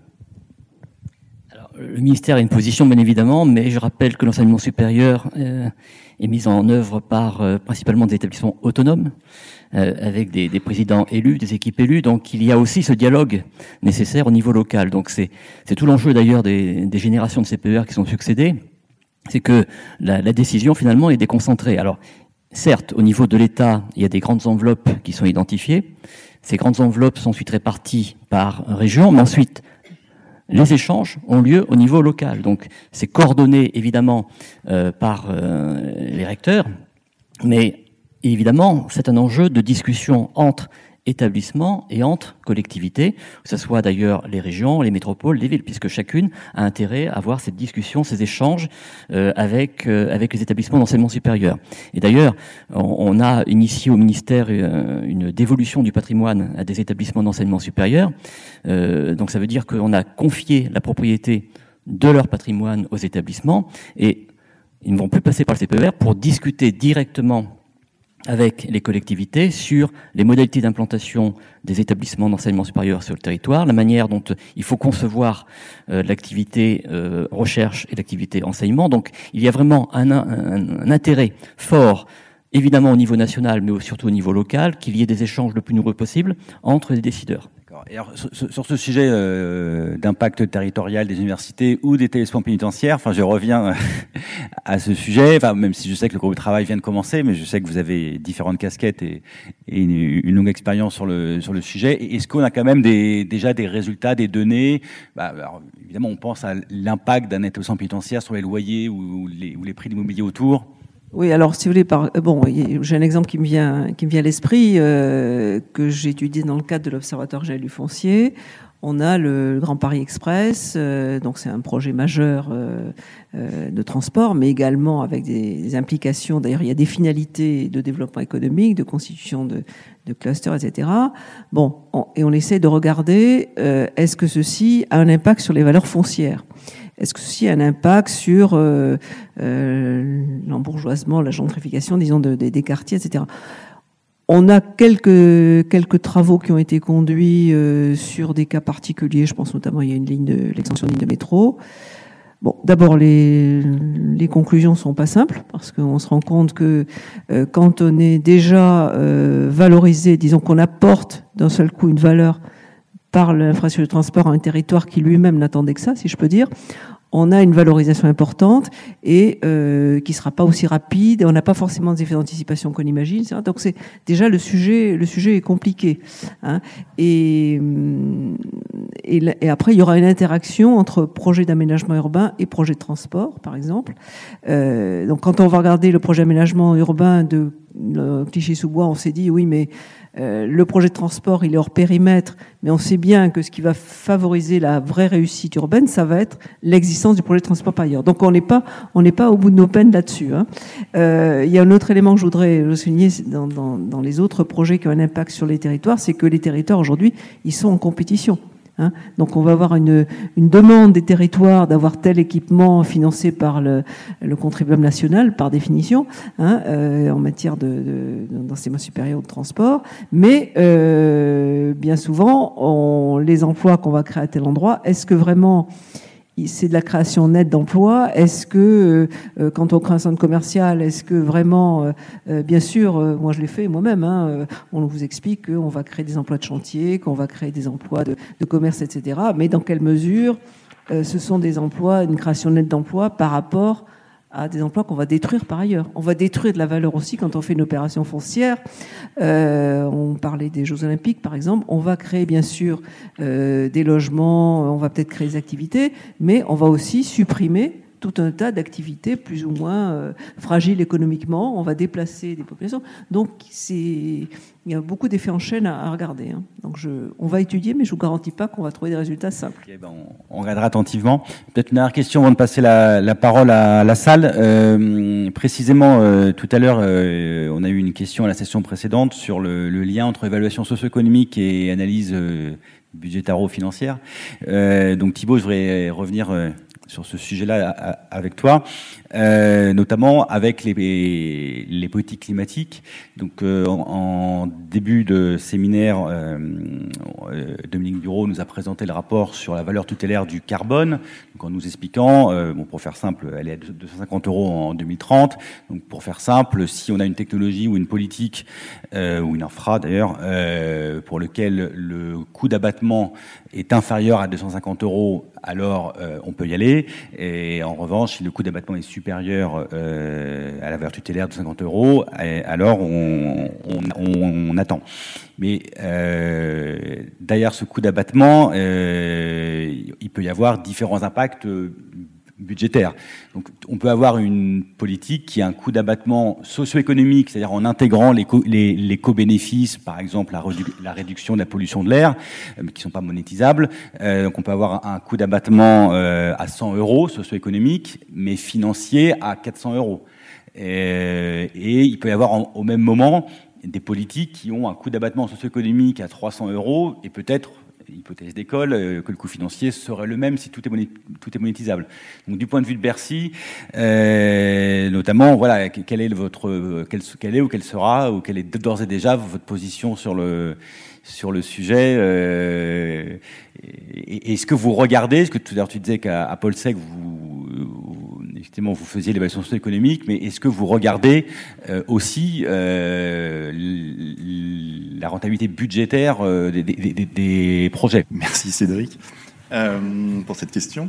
Moi, je, enfin, je ne vais pas esquiver, hein. je, je, vais répondre, mais je voulais euh, euh, peut-être avant ça donner quelques, quelques éléments sur, pour rester dans le thème du, débat, sur l'extension, et ce qu'on entend par l'extension de la pratique de l'évaluation socio-économique exemptée des, des projets d'investissement et vers les politiques publiques. Parce que la question que tu poses, c'est exactement ça. C'est comment utiliser les techniques de l'analyse socio-économique pour euh, euh, évaluer euh, une politique publique donc qui, que tu évaluerais par, par des, des, coûts d'abattement. Donc, je, pense, voilà, typiquement sur les, sur les questions climat, cet élargissement de la méthode est assez, assez naturel. Parce que si on part, par exemple, des, du panorama des financements climat euh, de 2018. Je donne quelques, euh, quelques chiffres. Les investissements euh, étiquetés climat portés par les pouvoirs publics, c'est 15 milliards d'euros. mais les, investissements climat portés par les entreprises, c'est 14, et les investissements climat portés par les ménages, c'est 17 milliards. On voit bien que l'enjeu, c'est aussi de, de stimuler cet investissement diffus et, décentralisé qui a clairement un, un rôle à jouer pour mettre sur la trajectoire de, de traité carbone. Et surtout euh, dans une situation où euh, on a euh, ben, une trajectoire carbone qui est, qui est désormais gelée et avec des, enjeux d'acceptabilité et d'impact distributif du signal prix qu'on connaît bien, on sait que les investissements diffus vont pas se réaliser spontanément. Donc il faut les orienter et, et pour ça, de la même manière que pour les grands projets publics, on a envie que les mesures de euh, politique publique qu'on met en place soit euh, calibrée de telle sorte à maximiser la valeur sociale collective qu'on en, en retire. donc, pour, revenir sur ta, pour revenir sur ta question spécifique, je, pense qu'on parlait tout à l'heure du, besoin d'avoir euh, de la complémentarité finalement des, des, euh, euh, des évaluations, d'évaluation socio-économique et de l'évaluation financière. en fait, tu poses la question d'une autre façon parce que tu as un peu quelque sorte inversé l'équation, c'est-à-dire qu'au lieu de regarder la valeur ajoutée nette, tu regardes, tu t'intéresses au, au coût d'abattement, tu l'as inversé selon une dimension qui est celle du climat. Alors, moi, je dirais que la, la façon d'y répondre, vu de Bercy, serait déjà de, de regarder entre deux projets, euh, premièrement, de revenir à l'analyse socio-économique, de s'assurer qu'il n'y a pas d'autres dimensions, parce que la dimension climatique est absolument indispensable, mais c'est pas la seule qu'on regarde. Donc, de revenir à une analyse socio-économique, mais en supposant que, euh, toute chose égale par ailleurs, euh, les deux projets ont à peu près les mêmes, impacts, euh, le fait que ce soit rentable financièrement, pas rentable financièrement, mais rentable socio-économiquement, va forcément jouer dans euh, la décision de savoir si on déclenche ou non euh, l'investissement.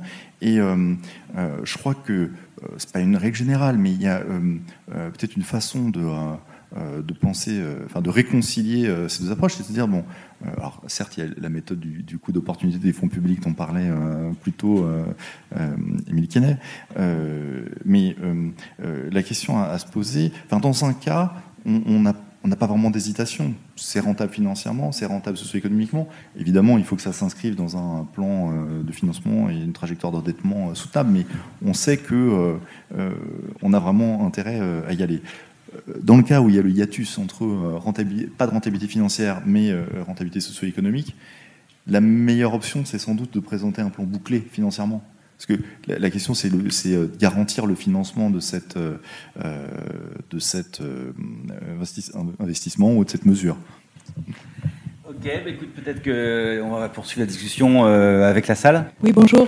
J'aurais voulu demander un peu plus d'informations, Madame Beito-Besson, sur la place des gens, les citoyens, euh, j'avais assisté à un séminaire de France Stratégie très intéressant sur démocratie, expertise et confiance, et on avait bien vu à quel point la prise en compte des citoyens qui ont une expertise, un engagement était très importante.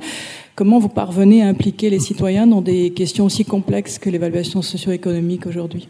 Alors, dans le domaine l'aménagement, de toute façon, ils s'invitent eux-mêmes, hein, si je peux dire. C'est bien souvent, euh, alors sous, sous, sous, des formes pas toujours euh, rationnelles d'opposition radicale à des projets ou sous euh, voilà. alors, comment on va les impliquer dans notre démarche à nous? Ben, Pour l'instant, on est quand même un peu aux prémices.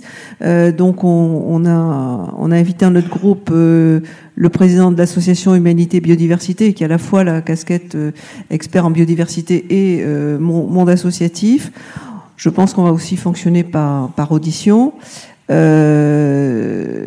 je dirais que les aménageurs qui sont dans le groupe, eux-mêmes, ils ont cette sensibilité parce qu'ils savent la capacité de blocage euh, des, des, citoyens par rapport à des projets qui sont mal explicités, euh, mal connus, etc.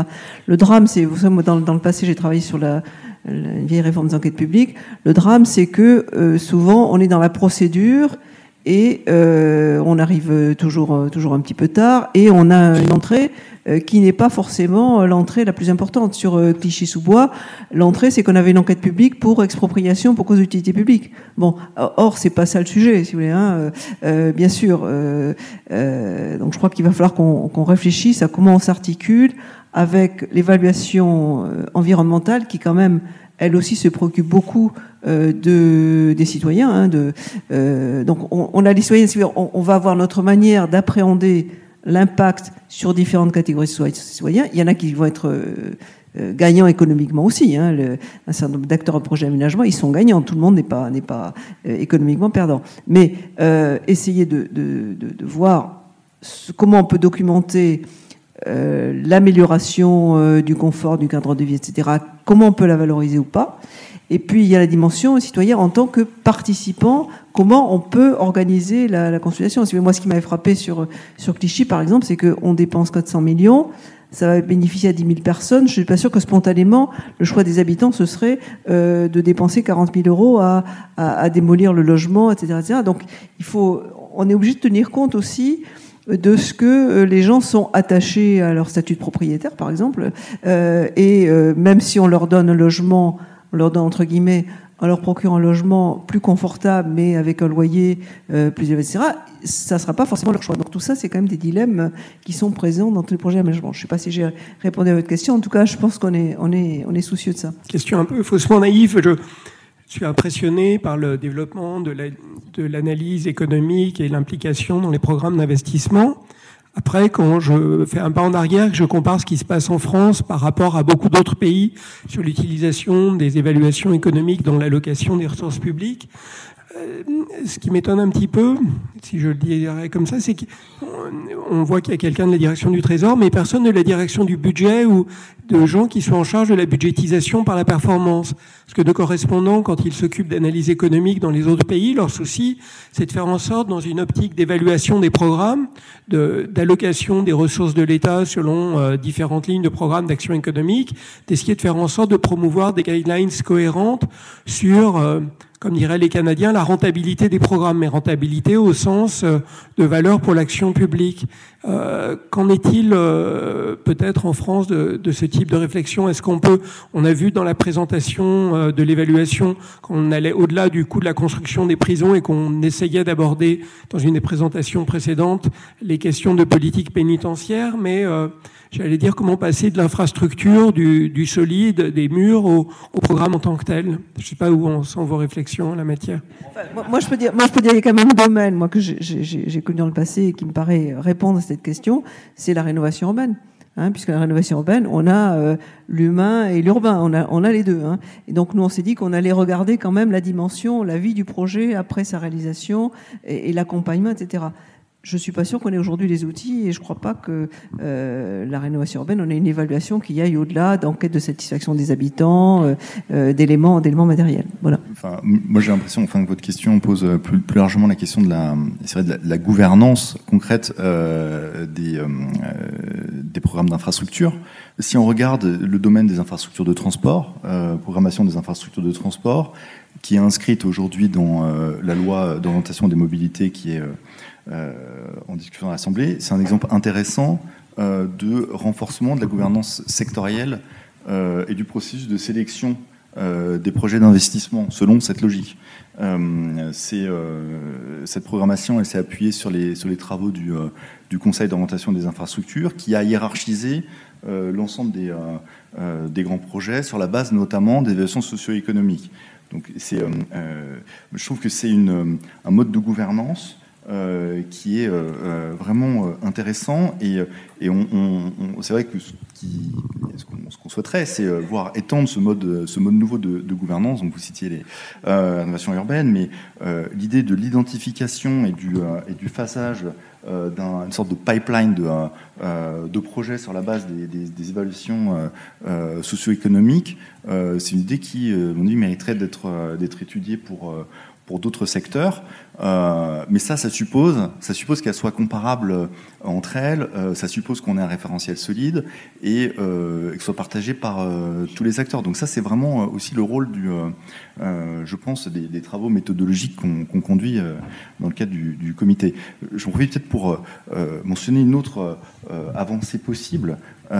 Qui serait d'étendre l'obligation d'évaluation socio-économique, enfin qu'on entend de temps en temps, serait d'étendre l'obligation d'évaluation socio-économique au-delà des projets financés par l'État et les, et les établissements.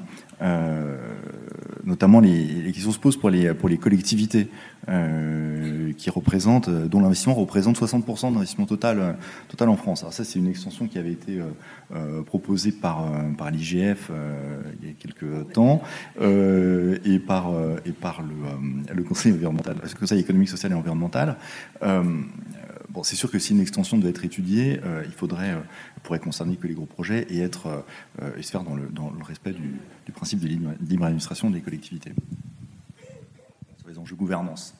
Je, suis intéressé par l'ensemble des interventions, y compris les plus récentes. Elle me semble poser une question qui est un petit peu, je dirais, qui court au, au long des, interventions. On a beaucoup parlé, en effet, de l'évaluation socio-économique d'une opération, d'un programme. Il se trouve qu'il y a certaines opérations qui sont dans des programmes ou qui n'y sont pas, mais qui sont directement impactées, ou du moins pour lesquelles il y a, euh, je dirais, vous avez parlé, madame, de périmètre d'influence euh, par une autre opération. Et, notamment, c'est le cas des transports, mais ça peut être euh, le chauffage, une très grosse opération de chauffage, comme on a connu, je dirais, sur certains sites.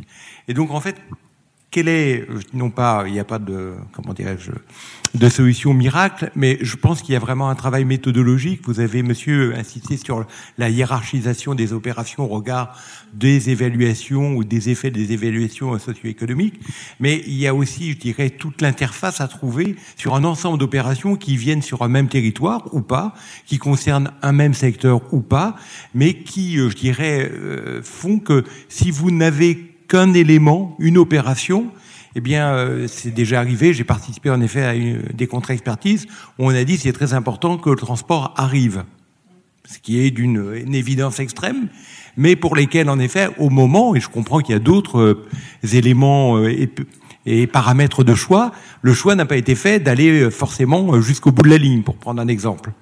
Et donc, ça pose quand même la question, en effet, de l'évaluation socio-économique d'une opération qui est sur un territoire, qui est avec d'autres opérations ou programmes, et qui doivent elles-mêmes être examinées, évaluées, euh, selon les méthodologies qui sont impliquées. Mais je crois qu'à un moment donné, il faut, alors vous me direz, c'est peut-être l'opération du politique ou, euh, je dirais, d'un certain nombre de comités euh, de, de, de travail, être rassemblés pour qu'on ait quand même une certaine logique, ce qui recoupe en effet peut-être l'observation faite il y a quelques instants par euh, je dirais, M. Jacobson sur, euh, en effet, comment, euh, j'allais dire, au final, on sort de ces opérations, non pas une par une, mais avec euh, au moins une approche soit territoriale, soit de coordination ou d'interface entre opérations. Je pense que ça rejoint la question précédente. Hein, C'est une question de gouvernance. Effectivement, on a, on a des décisions qui sont euh, avec des porteurs de projets différents, avec des, compétences différentes. Et c'est vrai que la cohérence de tout ça, elle est quand même, euh, elle est quand même pas évidente. Maintenant, si vous voulez savoir ce qui s'est passé quand on a euh, prévu un projet de transport qui s'est pas fait, vous allez à Clichy-sous-Bois, effectivement, vous voyez, vous voyez les conséquences. Il n'y a pas de problème. Je dirais, tout, à fait. Enfin, je rejoins absolument ce qui vient d'être dit. Le, un autre élément qui peut, qui peut aider dans la réalisation des évaluations socio-économiques, c'est vraiment d'avoir un vrai travail d'enquête mené sur les autres projets possibles qui concernent un même territoire et de les intégrer dans, dans l'analyse autant que possible.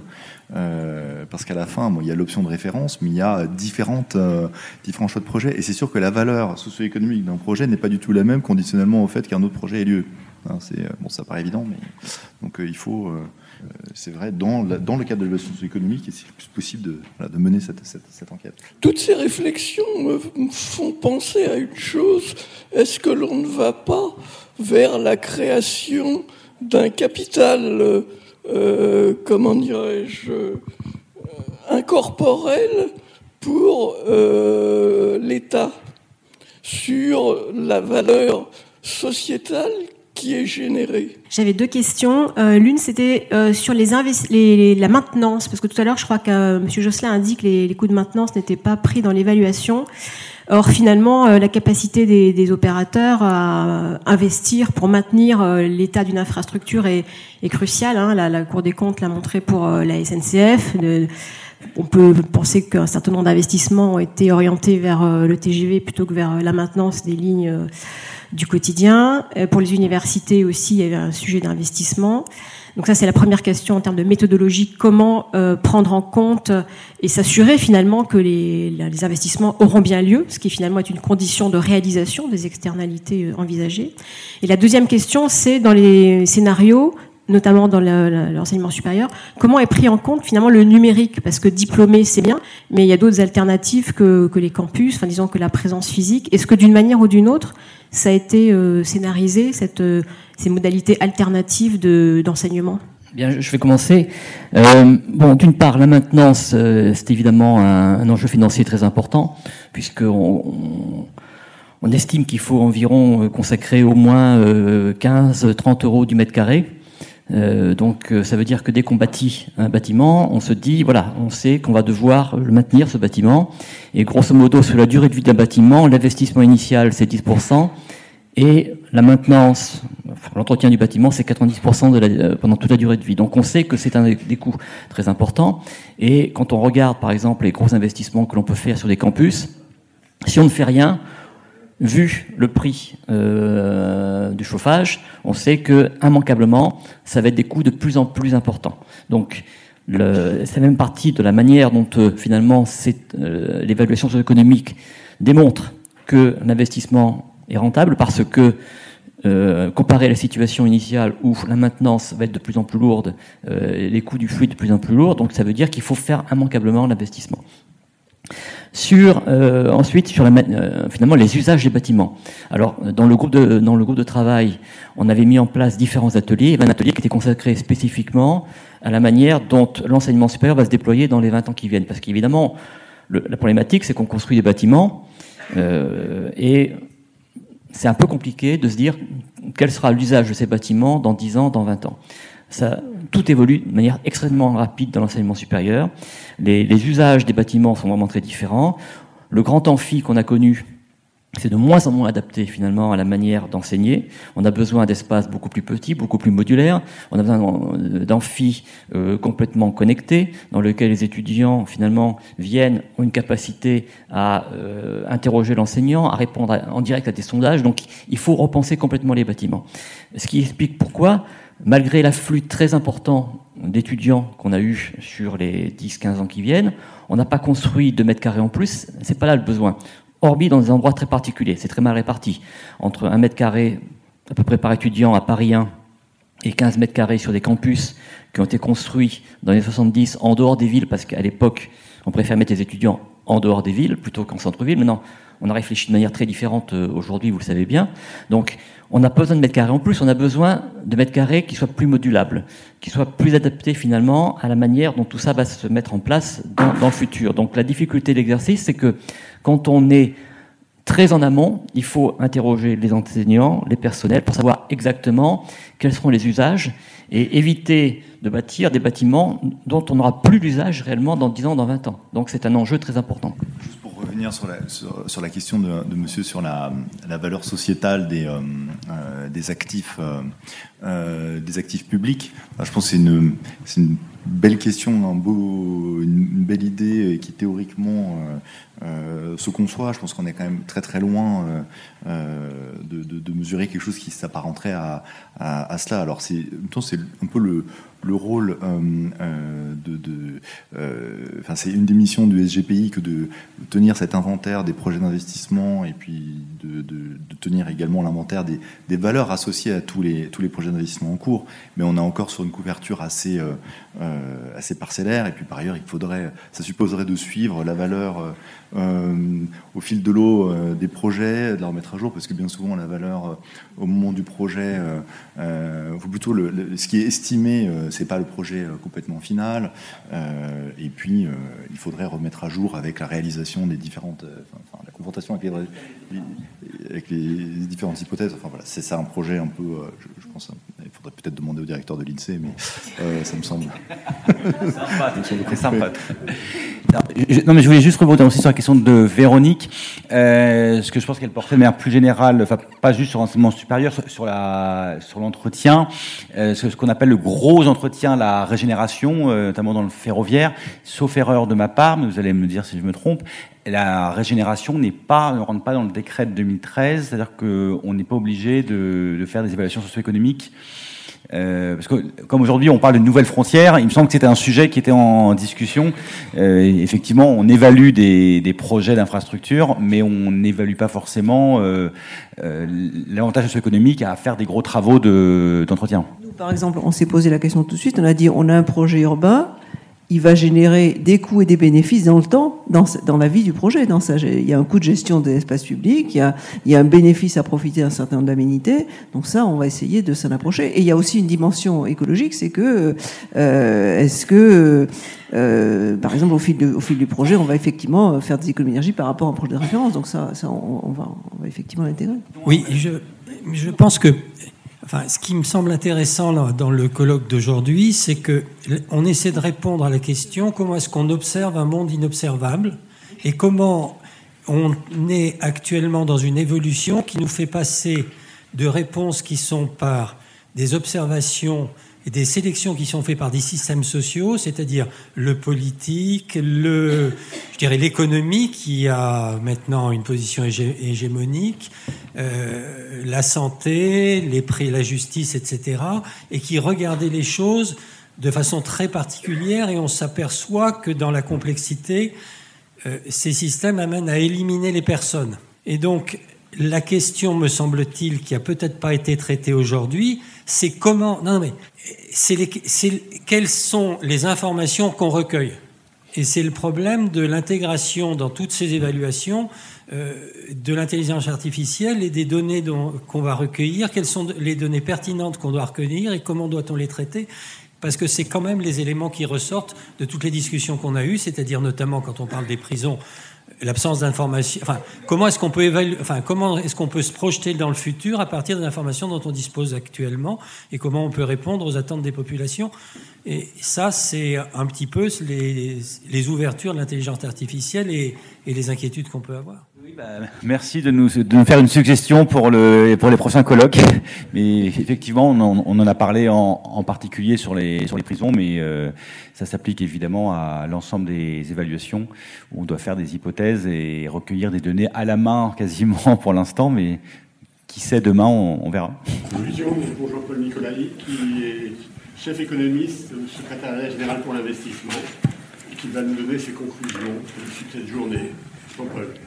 Je voulais consacrer quand même quelques, quelques instants à remercier, à remercier tout le monde, déjà euh, tous ceux qui sont venus et qui ont contribué euh, aujourd'hui à l'organisation et à la réalisation de, de ce colloque. Je voulais remercier évidemment tous nos tous les experts qui euh, se prennent la tête, parce que vous avez compris que c'était souvent prise de tête, tous les experts qui se prennent la tête sur les évaluations socio-économiques et tous les contre-experts que nous mobilisons et qui euh, généreusement euh, contribuent à, améliorer et, à analyser euh, ces, évaluations. Je remercie le, groupe d'experts de haut niveau présidé par, par Roger Guenry et, accompagné par, par Jean-Paul Bourliac en, particulier.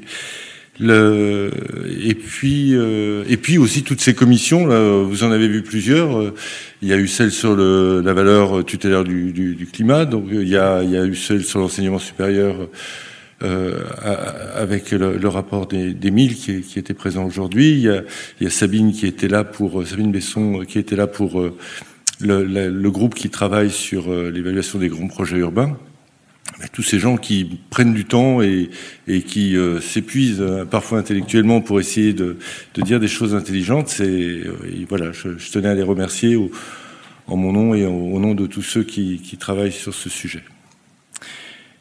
Et plus généralement, je dirais. Alors après, qu'est-ce que je peux dire en conclusion? En fait, ce qui ressort, ce qui ressort de, des questions comme des interventions, je dirais pour faire simple, il y a, c'était euh, après-guerre, on va dire, après la Deuxième Guerre mondiale, c'est euh, années 50, je crois, euh, il y a un économiste qui a fait avancer la théorie de la décision, Savage, en séparant, en disant que le mieux, c'était quand même de séparer d'un côté l'action et donc tout, ce qui était optimisation de l'action, et de l'autre côté, tout ce qui était représentation du monde. Et donc euh, la représentation du monde, ben, on pouvait être bayésien, donc on pouvait apprendre effectivement euh, et, et, avoir une inférence euh bayésienne, mais, mais c'était séparé.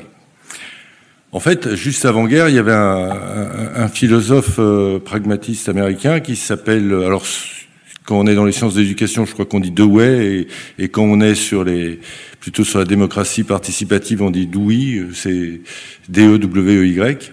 Ce, ce, philosophe, lui, euh, il s'est beaucoup battu pour beaucoup de choses, mais en particulier pour qu'on ne sépare pas action et connaissance.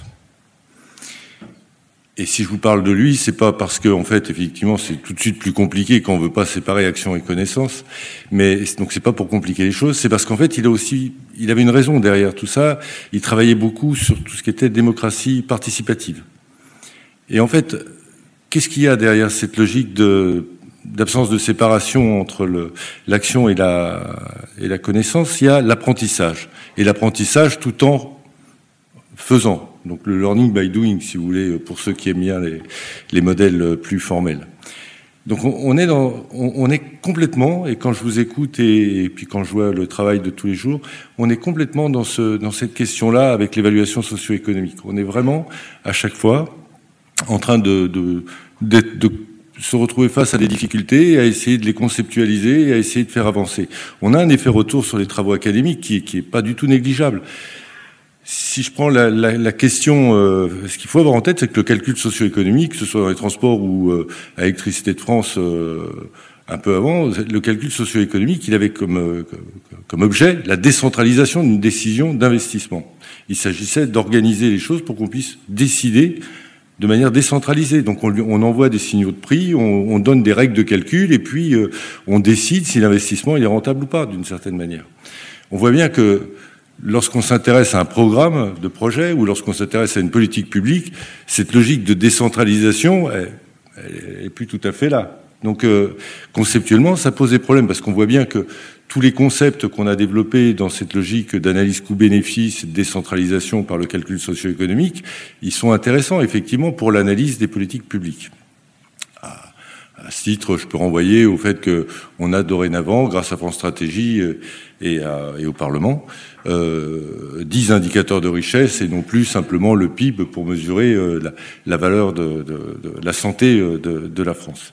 Mais donc ça c'est un point important. On est dans cette logique d'apprentissage avec une interaction qui est euh, passionnante avec la réflexion euh, avec la réflexion euh, académique et on peut citer donc cette histoire de, de programmes par rapport qui, de deux programmes qui apportent chacun de la valeur ben, ça pose des problèmes. On pourrait essayer de les, résoudre par la théorie des jeux coopératifs. On, ça pose des problèmes d'endogénéité. Ça pose des, on a, on essaye de traiter et d'avancer euh, beaucoup sur le, la, la, question du risque et la question du taux d'actualisation. On a des tas de, de, de, questions absolument passionnantes, de très haut niveau euh, sur le plan académique, et qu'on ne sait pas résoudre. Et en même temps, on a besoin d'avancer. Donc on est dans cette logique d'apprentissage dynamique, je, dirais, qui forcément est source de frustration Et vous voyez, vous avez pu voir euh, très humblement euh, tous les experts et contre-experts intervenir en vous disant, ben là, on a essayé, là, on, là, on va essayer, euh, on, on, espère. bien sûr, on a une forme, on est obligé, on est, on est rendu à l'humilité. Et en même temps, il y a, y a une détermination. Je ne sais pas si, si, tous les spectateurs l'ont senti. Il y a une forme de détermination pour tous ceux qui ont eu à s'emparer d'un sujet d'expertise ou de contre-expertise. Il y a une forme de détermination parce qu'en fait, ben oui, c'est des gros sujets parfois, euh, parfois des projets d'un milliard et plus. Je veux dire, ça se décide pas comme ça, qui, qui ont des impacts sur euh, sur les individus très concrètement. Et donc, euh, évidemment qu'on se prend au sérieux, et évidemment qu'on est démuni parce que parce que c'est compliqué. Donc on apprend. Le et pourquoi Alors qu'est-ce que j'avais noté les petits Oui, bon, je, je reviendrai. on apprend et et pourquoi on pourquoi on est aussi passionné? Et ça, c'est le travail qu'on fait en particulier euh, dans, dans, la petite équipe euh, que, que, je dirige au, au, secrétariat général pour l'investissement. Et je voudrais citer euh, mon, adjointe Bénédicte Galtier et surtout Luc Baumstar, que certains d'entre vous connaissent bien, puisqu'il a beaucoup travaillé aussi à France Stratégie, et qui est chef de la mission de l'évaluation socio-économique chez nous. Donc euh, au quotidien, c'est quoi, c'est quoi notre boulot, notre enjeu, notre mission? C'est effectivement tous ces projets, mais surtout, c'est de transformer l'État, transformer l'État, et je vais y revenir, et effectivement contribuer à améliorer les conditions du débat public. Et tout ce travail, lorsqu'on lorsqu'on remet un dossier, alors Sabine a dit que des fois les, les, les, dossiers euh, d'utilité publique n'étaient pas forcément bien ouvert sur le, bon angle, mais malgré tout, qu'est-ce qu'on met à disposition effectivement, pour essayer de structurer les discussions et le débat, des éléments objectivés. On n'a pas forcément l'ambition de tout quantifier, tout monétariser. Ce qu'on veut surtout, c'est apporter des objectivations, des éléments de discussion qui soient un petit peu euh, euh, mieux maîtrisés et maîtrisables par tous. Et en particulier, euh, lorsqu'on voit euh, la vanne euh, du, du, programme des prisons qui est à moins 4 milliards, ou on a d'autres on a d'autres exemples que, de projets qui nous sont arrivés avec des, des vannes très négatives. Notre réflexe, c'est pas forcément d'essayer de le rendre positif. Il faut savoir que nous rendons des avis négatifs. Le GPI, une fois que la contre-expertise, le dossier de contre-expertise est fait, le GPI, le secrétaire général, rend un avis. Et on a déjà rendu, on a rendu un avis négatif récemment. Donc ça arrive qu'on rende des avis négatifs. Mais lorsqu'on voit une vanne négative et qu'on a l'intuition que ce projet n'est pas idiot, ça veut dire quoi? Ça veut dire que le politique ou les, le porteur de projet, en fait, derrière, il a, il a en tête, il a en tête la valeur de ce projet, il le sait bien. Et donc tout le boulot, si je puis dire, c'est de réussir à faire en sorte de faire accoucher le porteur de projet de ces valeurs qui sont bonnes ou mauvaises pour la société, mais qui sont implicites et qu'on n'a pas l'habitude d'objectiver. Et c'est important, parce que c'est sur cette base objectivée qu'on peut ensuite débattre. Alors pourquoi on veut faire avancer le, le transformer l'État? Ben Parce que parce que parce qu'il y a besoin, parce que comme comme le remarquait euh, Madame, euh, effectivement, quand on recense aujourd'hui euh, tous les projets d'évaluation, puisqu'on fait un inventaire tous les ans, eh bien il y en a que 24. Donc c'est des projets qui ont plus de 20 millions de financement, 20 millions de de l'État ou de ses établissements. Et eh bien on se rend compte qu'ils et donc ils sont tous sujets évidemment à, en principe à évaluation socio-économique, pas à contre-expertise. Le seuil est à 100 millions mais à 20 millions, il y a, il y a évaluation socio-économique évidemment, eh bien, il y en a que 24% qui nous déclarent avoir fait une évaluation socio-économique préalable. Donc c'est tout petit, 24%. Alors souvent, c'est pour les petits projets que les, que, que, dès qu'il y a un gros projet, parce qu'ils savent qu'il y a la contre-expertise derrière, ils il, s'appliquent un peu plus. Mais pas tous. Pas tous, on le voit bien, au sens où euh, le, finalement, en 5 ans de vie euh, de, du dispositif, on a simplement 60 euh, projets qui sont passés en contre-expertise. Donc 60 projets de, plus de 100 millions. En fait, ça représente quand même 60 milliards. Hein, donc c'est quand même à chaque fois des, beaux bébés, si je puis dire. Donc c'est bien qu'on se soit concentré sur cela.